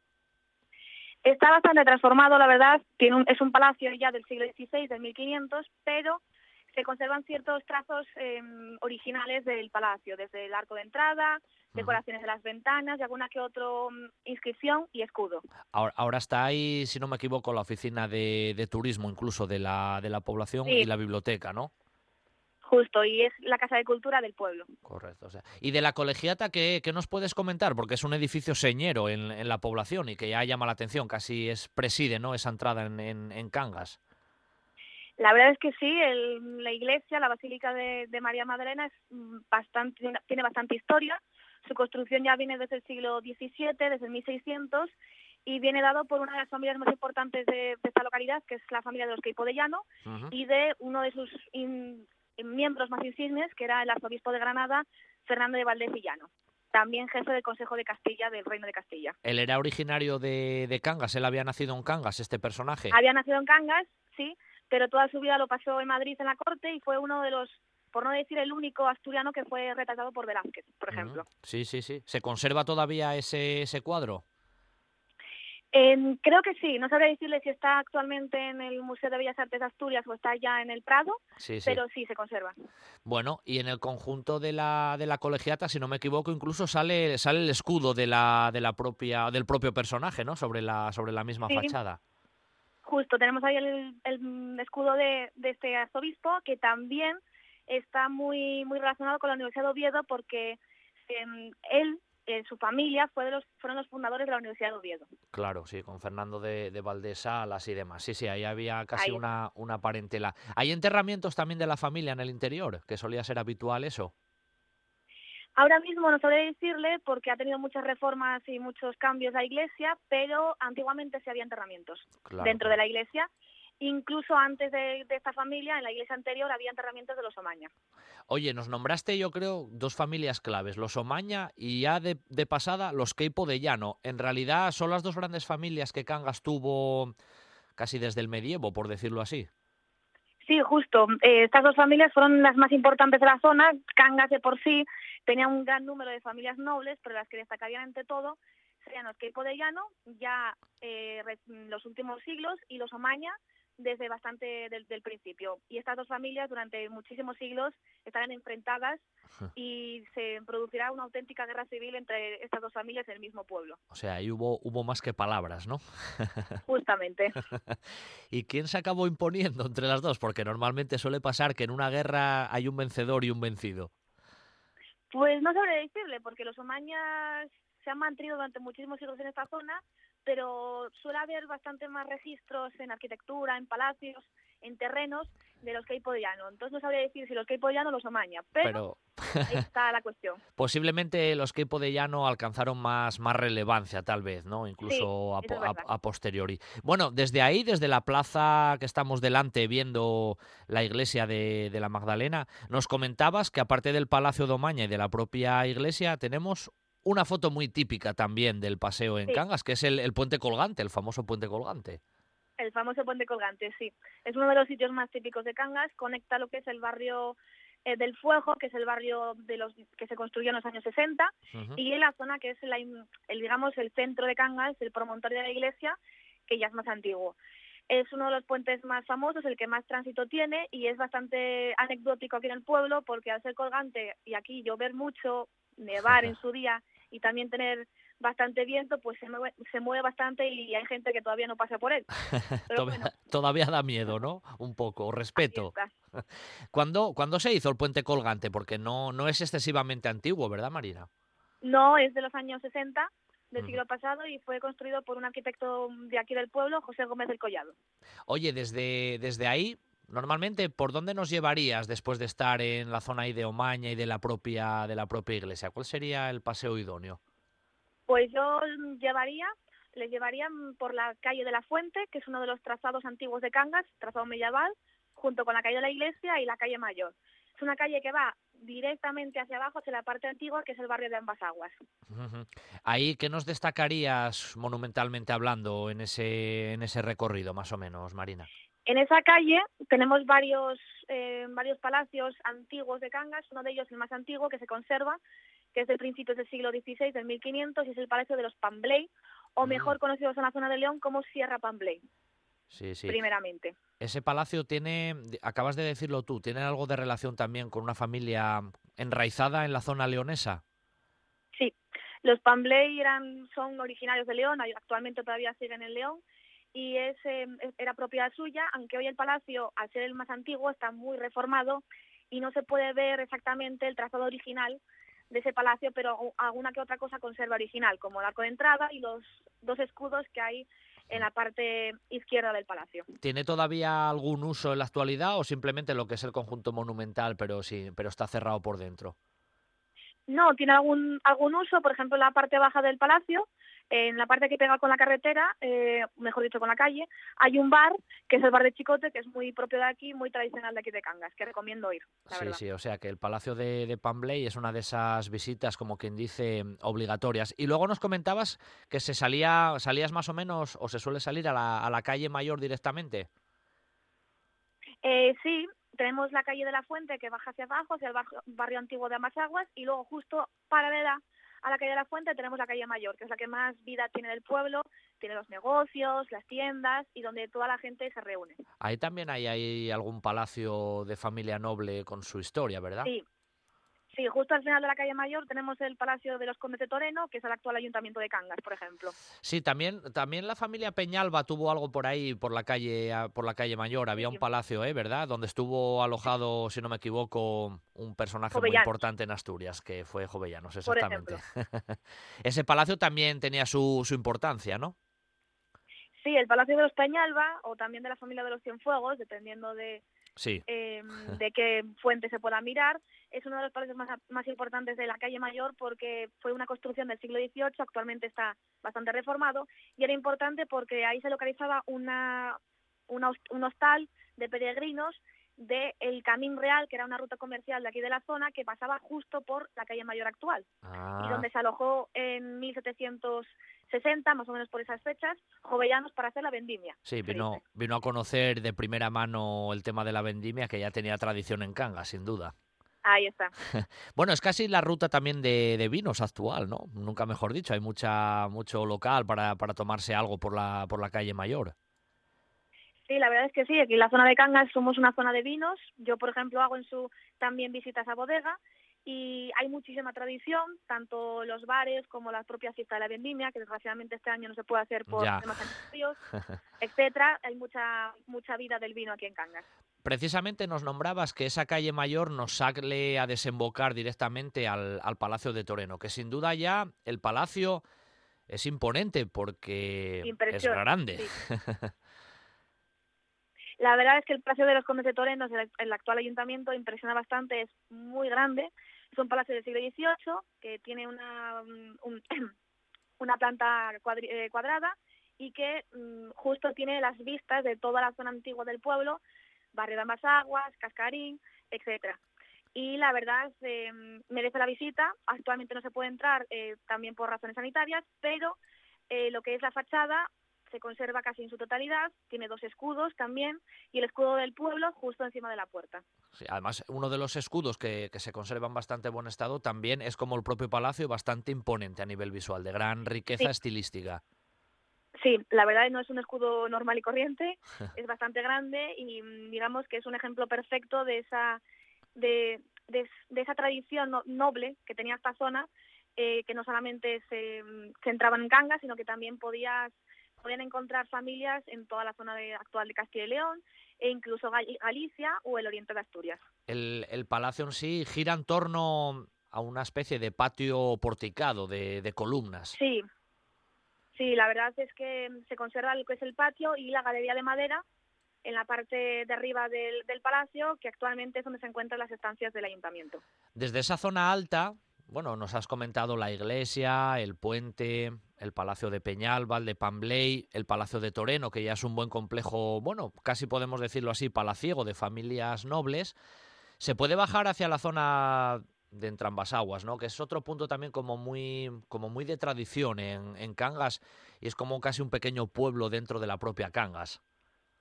La verdad es que sí, porque el barrio de ambas aguas, o entre ambas aguas, como ha dicho usted, eh, es la zona antigua, es el- la zona más antigua de Cangas, es el barrio más antiguo, y es eh, una, una parte más. Cangas se divide en tres lugares y uno de ellos es ambas aguas, y donde se localiza la capilla de la Virgen del Carmen, que la- en realidad es nuestra gran mm, fiesta, la, fiesta del Carmen, que en Asturias se conoce muy bien, y es curioso porque nosotros celebramos más la Virgen del Carmen que nuestra propia patrona, que es María Magdalena. Pero Curioso. bueno, curiosidades de cada pueblo, y ahí se puede encontrar la capilla y se puede visitar también para ver la Virgen.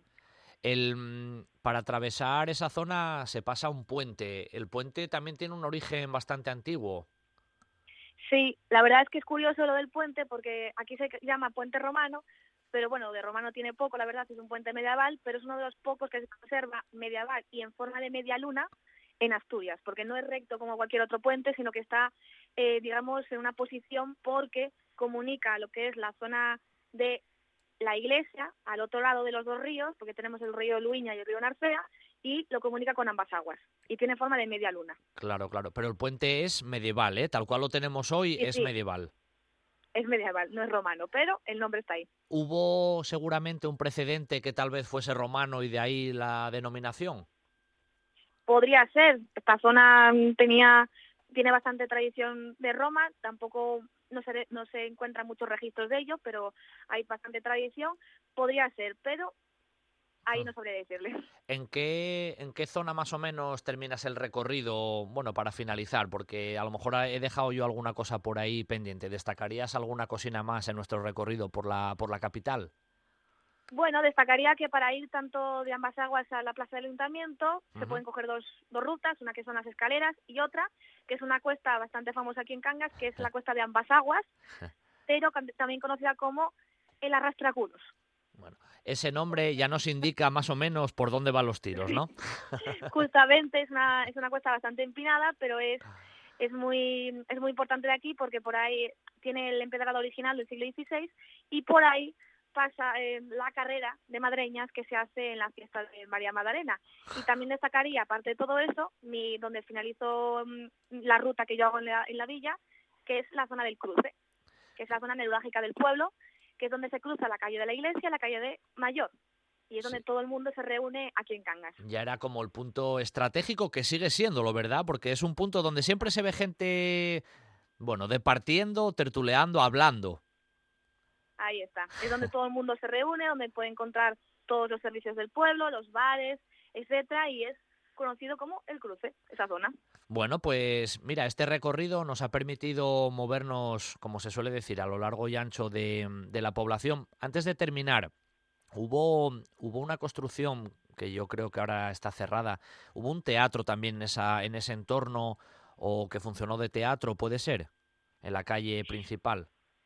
Sí, eh, tenemos el Teatro Toreno, que Ah. no sé es a lo que se refiere, Sí. eh, que es una construcción de los años 20, de 1920, si no estoy muy equivocada, y mm, hasta hace poco se utilizaba muchísimo para distintos, eh, digamos, distintas celebraciones dentro del ayuntamiento, del pueblo, había muchísima actividad, pero claro, otra vez por razones eh, del COVID tampoco se puede hacer tanta actividad, se está, reanu- se está reanudando en los últimos tiempos, pero poco a poco como todo, igual que en todo el pueblo. Tenemos desde el monasterio de Colios, donde también hago visitas, Claro. Eh, sí, lo hablamos, lo hablamos aquí un día.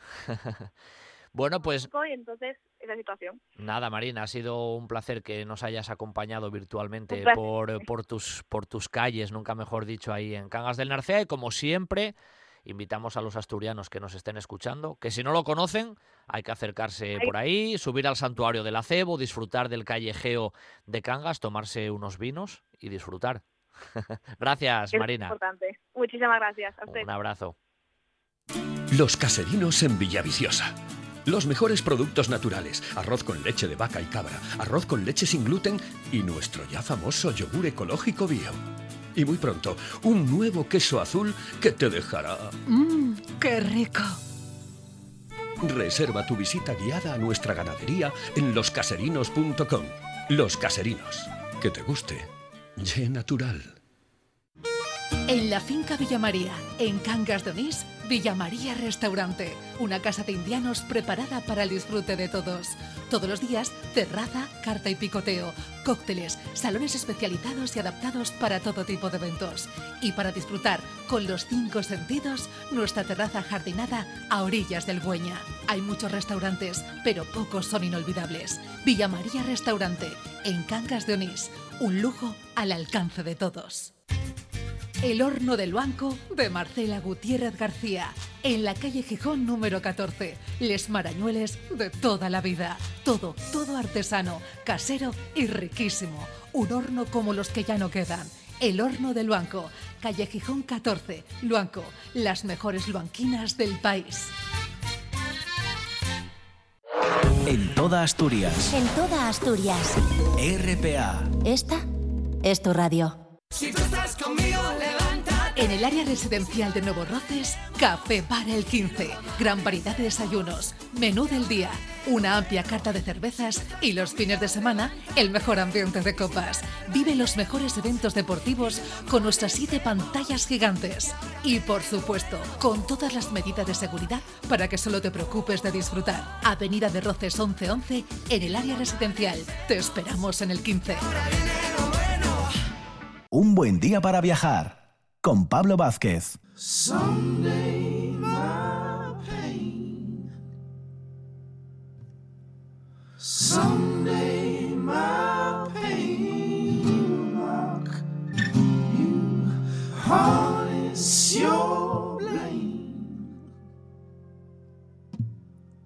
Harness your blame. Walk Bueno, para finalizar nuestra segunda hora viajera de este sábado día 17, nos vamos a acercar todavía en la zona más o menos del occidente asturiano al concejo de Belmonte de Miranda. Ya hemos pasado por Belmonte en una, en una ocasión, por el Palacio de, Cienfuegos, pero hoy vamos a hablar de otro recurso turístico que tenemos en esa, en esa población, que es la Casa del Lobo. Para hablar de la Casa del Lobo, cuando nació este recurso, lo que hoy se enseña, lo que se muestra, cómo llegar y demás, pues tenemos a una de las guías que es Alba Álvarez. Buenos días, Alba. Hola, buenos días. Un placer ¿eh? que estés con nosotros, como siempre aquí en, en, RPA, en un buen día para viajar, en este programa de, de, recurso turístico de Asturias. Y sin duda la Casa del Lobo es uno de esos recursos turísticos que tenemos en la región y específicamente en Belmonte de Miranda, ¿verdad, Alba? Efectivamente, en el centro de Belmonte Miranda, ahí estamos esperando por todos los visitantes que quieran conocer un poco más sobre el lobo ibérico.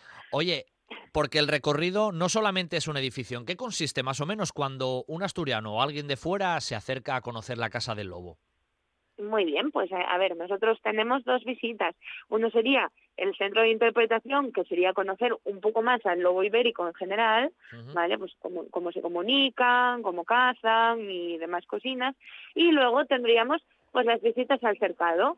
Tenemos un, en un cercado de 7.000 metros cuadrados tres lobos ibéricos que son recuperados.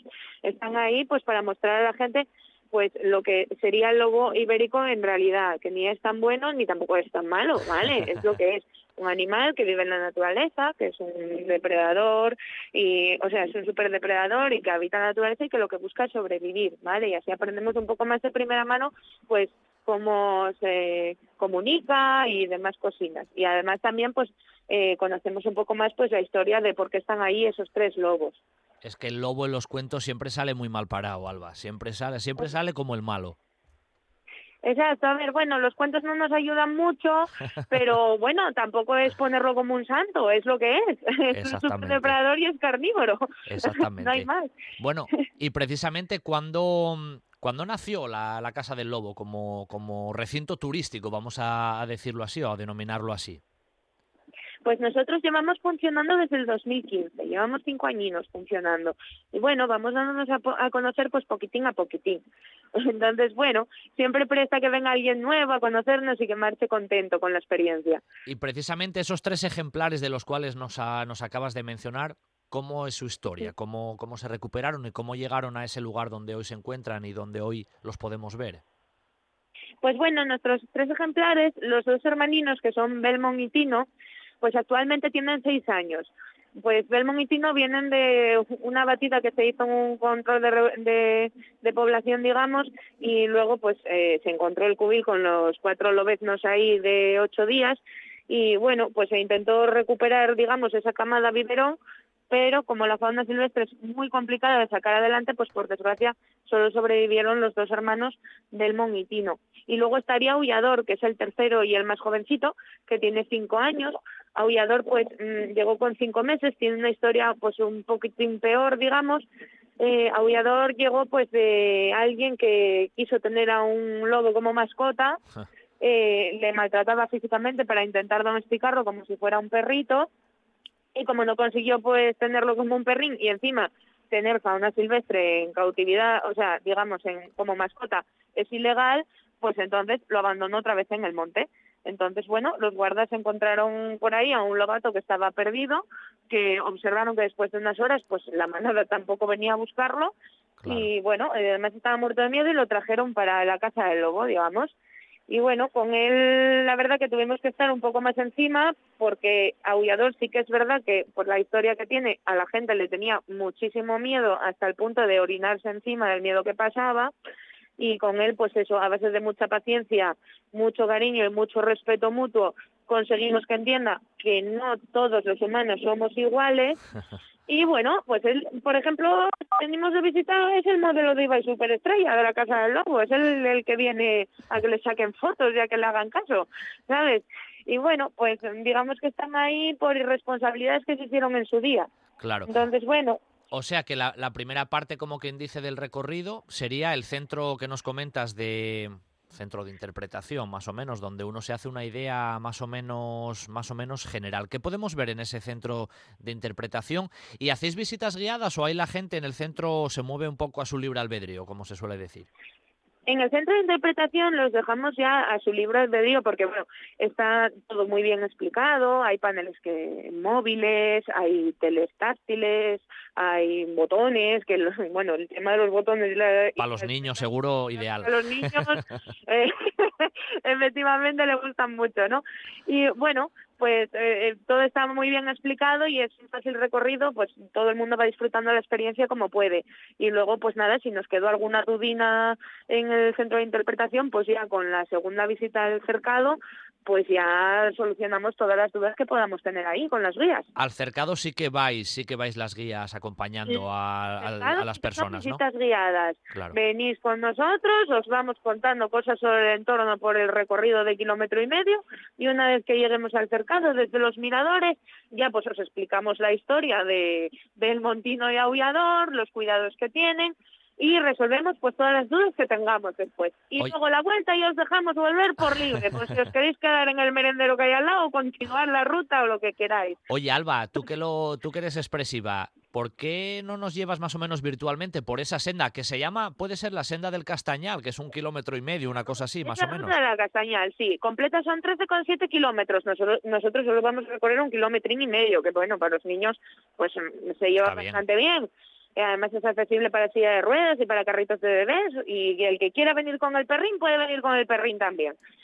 Y pues nada, os vamos explicando, pues un, depende, también dependemos pues de la época del año y de pues la fauna y la flora que nos vayamos encontrando por el camino un poco, os vamos explicando, pues os podemos explicar desde la cirigüeña hasta los tejos, hasta los acebos, hasta las culebrinas, los esgolancios o esculibiertos, luciones y demás.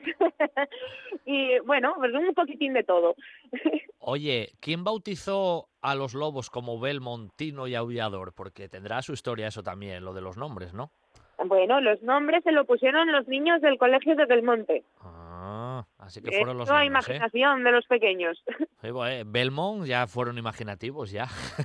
claro, tú imagínate, Belmont y Tino, los dos hermanos, vienen de Belmontino. Claro, claro, claro. Belmonte, ya sacaron ahí los dos nombres. Fueron Y espabilados. Pues imagínate. La verdad que en eso fueron, fueron inteligentes los guajes, que siempre nos dan buenas sí, lecciones. sí. Oye, ¿y quién, quién se encarga del, quién se encarga del cuidado de los lobos? ¿Cómo, bueno, cómo se alimentan? ¿En qué consiste un poquitín esa parte más práctica también de, de la vida de esos tres lobos ahí en el cercado? Bueno, el cuidado de los lobos normalmente pues nos solemos ocupar lo que es eh, el veterinario y los guías de la casa de lobos. Somos los encargados pues de darles la comida, alimentación. Hombre, si ves alguna vez que se ponen pachuchos o que se hicieron alguna herida con cualquier cosa, pues obviamente tienes que llamar al veterinario y ya viene él a, a ver qué pasa ahí. Sí, sí, Ellos sí. se portan muy bien. O sea, no, no digamos esta imagen que tenemos de se van a comer a todo el mundo que entra ahí. No, con, lo- con el veterinario y con los guías son un cachín de pan. Somos uno más de la manada y como tal nos tienen mucho respeto y mucho cariño. ¿Comen bien? ¿Qué comen? ¿Cuánto comen? Comen bien, ¿cuánto comen? Pues vamos a ver, ellos comen, mayoritariamente comen de la carnicería, como nosotros, ahí a plato puesto. Crudo, ¿vale? Y, y bueno, a veces les toca algo de fruta también, porque en libertad comerían algo de fruta silvestre, pueden comer manzanas, higos, moras, pero lo que pasa es que los nuestros son un poquitín más pijos y comen manzanas, plátanos, dátiles, ¿eh? Y bueno, a veces también les toca algo de caza, como corzo, jabalí, venado, pero eso ya todo muerto y con un control veterinario. Ahí en el cercado no entra nada vivo, ¿vale? Y bueno, comen eh, cuatro veces a la semana, comen martes, jueves, sábado, domingo y comen pues una media de 24 kilos de ración para los tres. Bueno, pero están a cuerpo de rey, ¿no? Tienen buen menú. Hombre, claro, ellos ahí están, a ver, ya que tienen que estar ahí por las irresponsabilidades que se tuvo en su día, por lo menos que estén bien. Pues sí, sí, la verdad que sí. Oye, a nivel práctico, Alba, ¿cómo tenemos que hacer para visitar? ¿Qué horarios más o menos tenéis? ¿Qué tarifas para acercarnos a, a la Casa del Lobo y al, y al cercado? Pues bueno, ahora mismo con el coronavirus eh, tenemos pases, ¿vale? Tendríamos martes y jueves un pase a las 12 de la mañana y luego el sábado y el domingo tendríamos pases a las 11, a las 12, a las 4 de la tarde y a las 5 de la tarde. Eh, si hubiese cualquier cambio, pues nosotros lo pondríamos en nuestras redes sociales como Instagram y Facebook Sí, sí. y, y que vamos actualizando por ahí. Y luego las tarifas pues serían 6 euros el adulto, 5 euros los niños, los menores de 4 años no pagarían y luego, bueno, tenemos descuentinos también pues para eh, tarjetinas de SNAP, de Club Cultura, familias numerosas y demás. He visto que hacéis incluso talleres infantiles, ¿no? Tenemos talleres también, sí, de vez en cuando pues vamos improvisando ahí algún taller. De momento estamos ofreciendo pues el taller de cómo actuar con los habitantes del bosque, que eso es pues para aprender un poquitín cómo tenemos que hacer pues a lo mejor con un oso que nos encontremos por ahí por su miedo o algún mastín que ande por ahí cuidando su rebaño, Claro. lobos, zorros, eh, jabalís y demás. Entonces, bueno, para aprender un poquitín qué tenemos que hacer cuando nos los encontramos y no y que no cunda el pánico y la liemos. Como se suele decir, ¿es llegar y besar el santo o recomendáis mm, hacer alguna prescripción a través de vuestra página web Bueno, o por el teléfono? A ver, con el tema del COVID, como tenemos que tener grupos máximos por ley de 25 personas, pues sí que recomendamos hacer reserva previa. Bueno, si de- a ver, ahora con la temporada baja, pues sí, puedes venir y, a ver, normalmente solemos ahora mismo tener un poco más de pero, Claro. pero puentes y demás, mejor reservar. Bueno, oye, los lobos en cautividad, ¿sabéis hasta dónde pueden llegar de edad cronológicamente? Bueno, a lo mejor Pues a nivel en- salvaje es más difícil, ¿no? Porque tienen muchos más avatares, pero así bien cuidadinos como los tenéis vosotros, ¿hasta dónde puede llegar la vida de un lobo de estas características? Pues en cautividad tienen una media normalmente de 12 años, como un perro de raza grande, ¿vale? Bueno, las medias como todo, van para arriba o van para abajo. Y en, y en, cau- en libertad tienen una media de 7, 8 añinos de media. Bueno, no está mal. De todas maneras, la última pregunta que te voy a hacer es la que solemos hacer siempre, y más con esta situación. ¿Cómo estáis notando con el COVID la presencia de, de turistas? ¿Ha estado la cosa tranquila? ¿Tenéis más gente? ¿Cómo habéis notado un poco estos meses? No, bueno, hay más gente. Con el tema de que tenemos que tener grupos máximos, sí que es verdad que la gente prefiere llamar por teléfono y reservar y hay más gentuca, sí. Bueno, o sea que, También depende del tiempo, si llueve o no llueve. bueno, ya aquí en Asturias va eso, más o menos. eso aquí en Asturias forma parte del pack, lo de la lluvia, o sea que Eh, eso, eso es así. Y A veces lloviendo también tiene su encanto, no, no tiene nada que ver, se abre el paraguas y, y arreglado. ¿Siempre se ve a los lobos en el cercado o hay veces que están escondidinos por ahí y no se les ve? Bueno, depende del día. Si hace muchísimo calor o hay lluvia torrencial y demás, pues prefieren esconderse y estar tranquilos. Pero depende de cómo ellos tengan el día. Bueno, Alba, pues recomendamos, como siempre hacemos, desde aquí, desde un buen día para viajar, que si os acercáis, los oyentes que estáis escuchándonos, a Belmonte de Miranda, no dejéis pasar la oportunidad de conocer la Casa del Lobo, pues con los guías, el cercado lobero, el centro de interpretación y conocer de cerca la vida de este animal tan importante de nuestra, de nuestra tierra. Un beso muy fuerte, Alba. Muchas gracias por estar esta mañana con nosotros y como siempre, hablamos muy pronto, ¿vale? Un beso. Muchas gracias a vosotros y un placer haber estado con vosotros hoy. Gracias, Alba. Hasta la próxima. Hasta luego.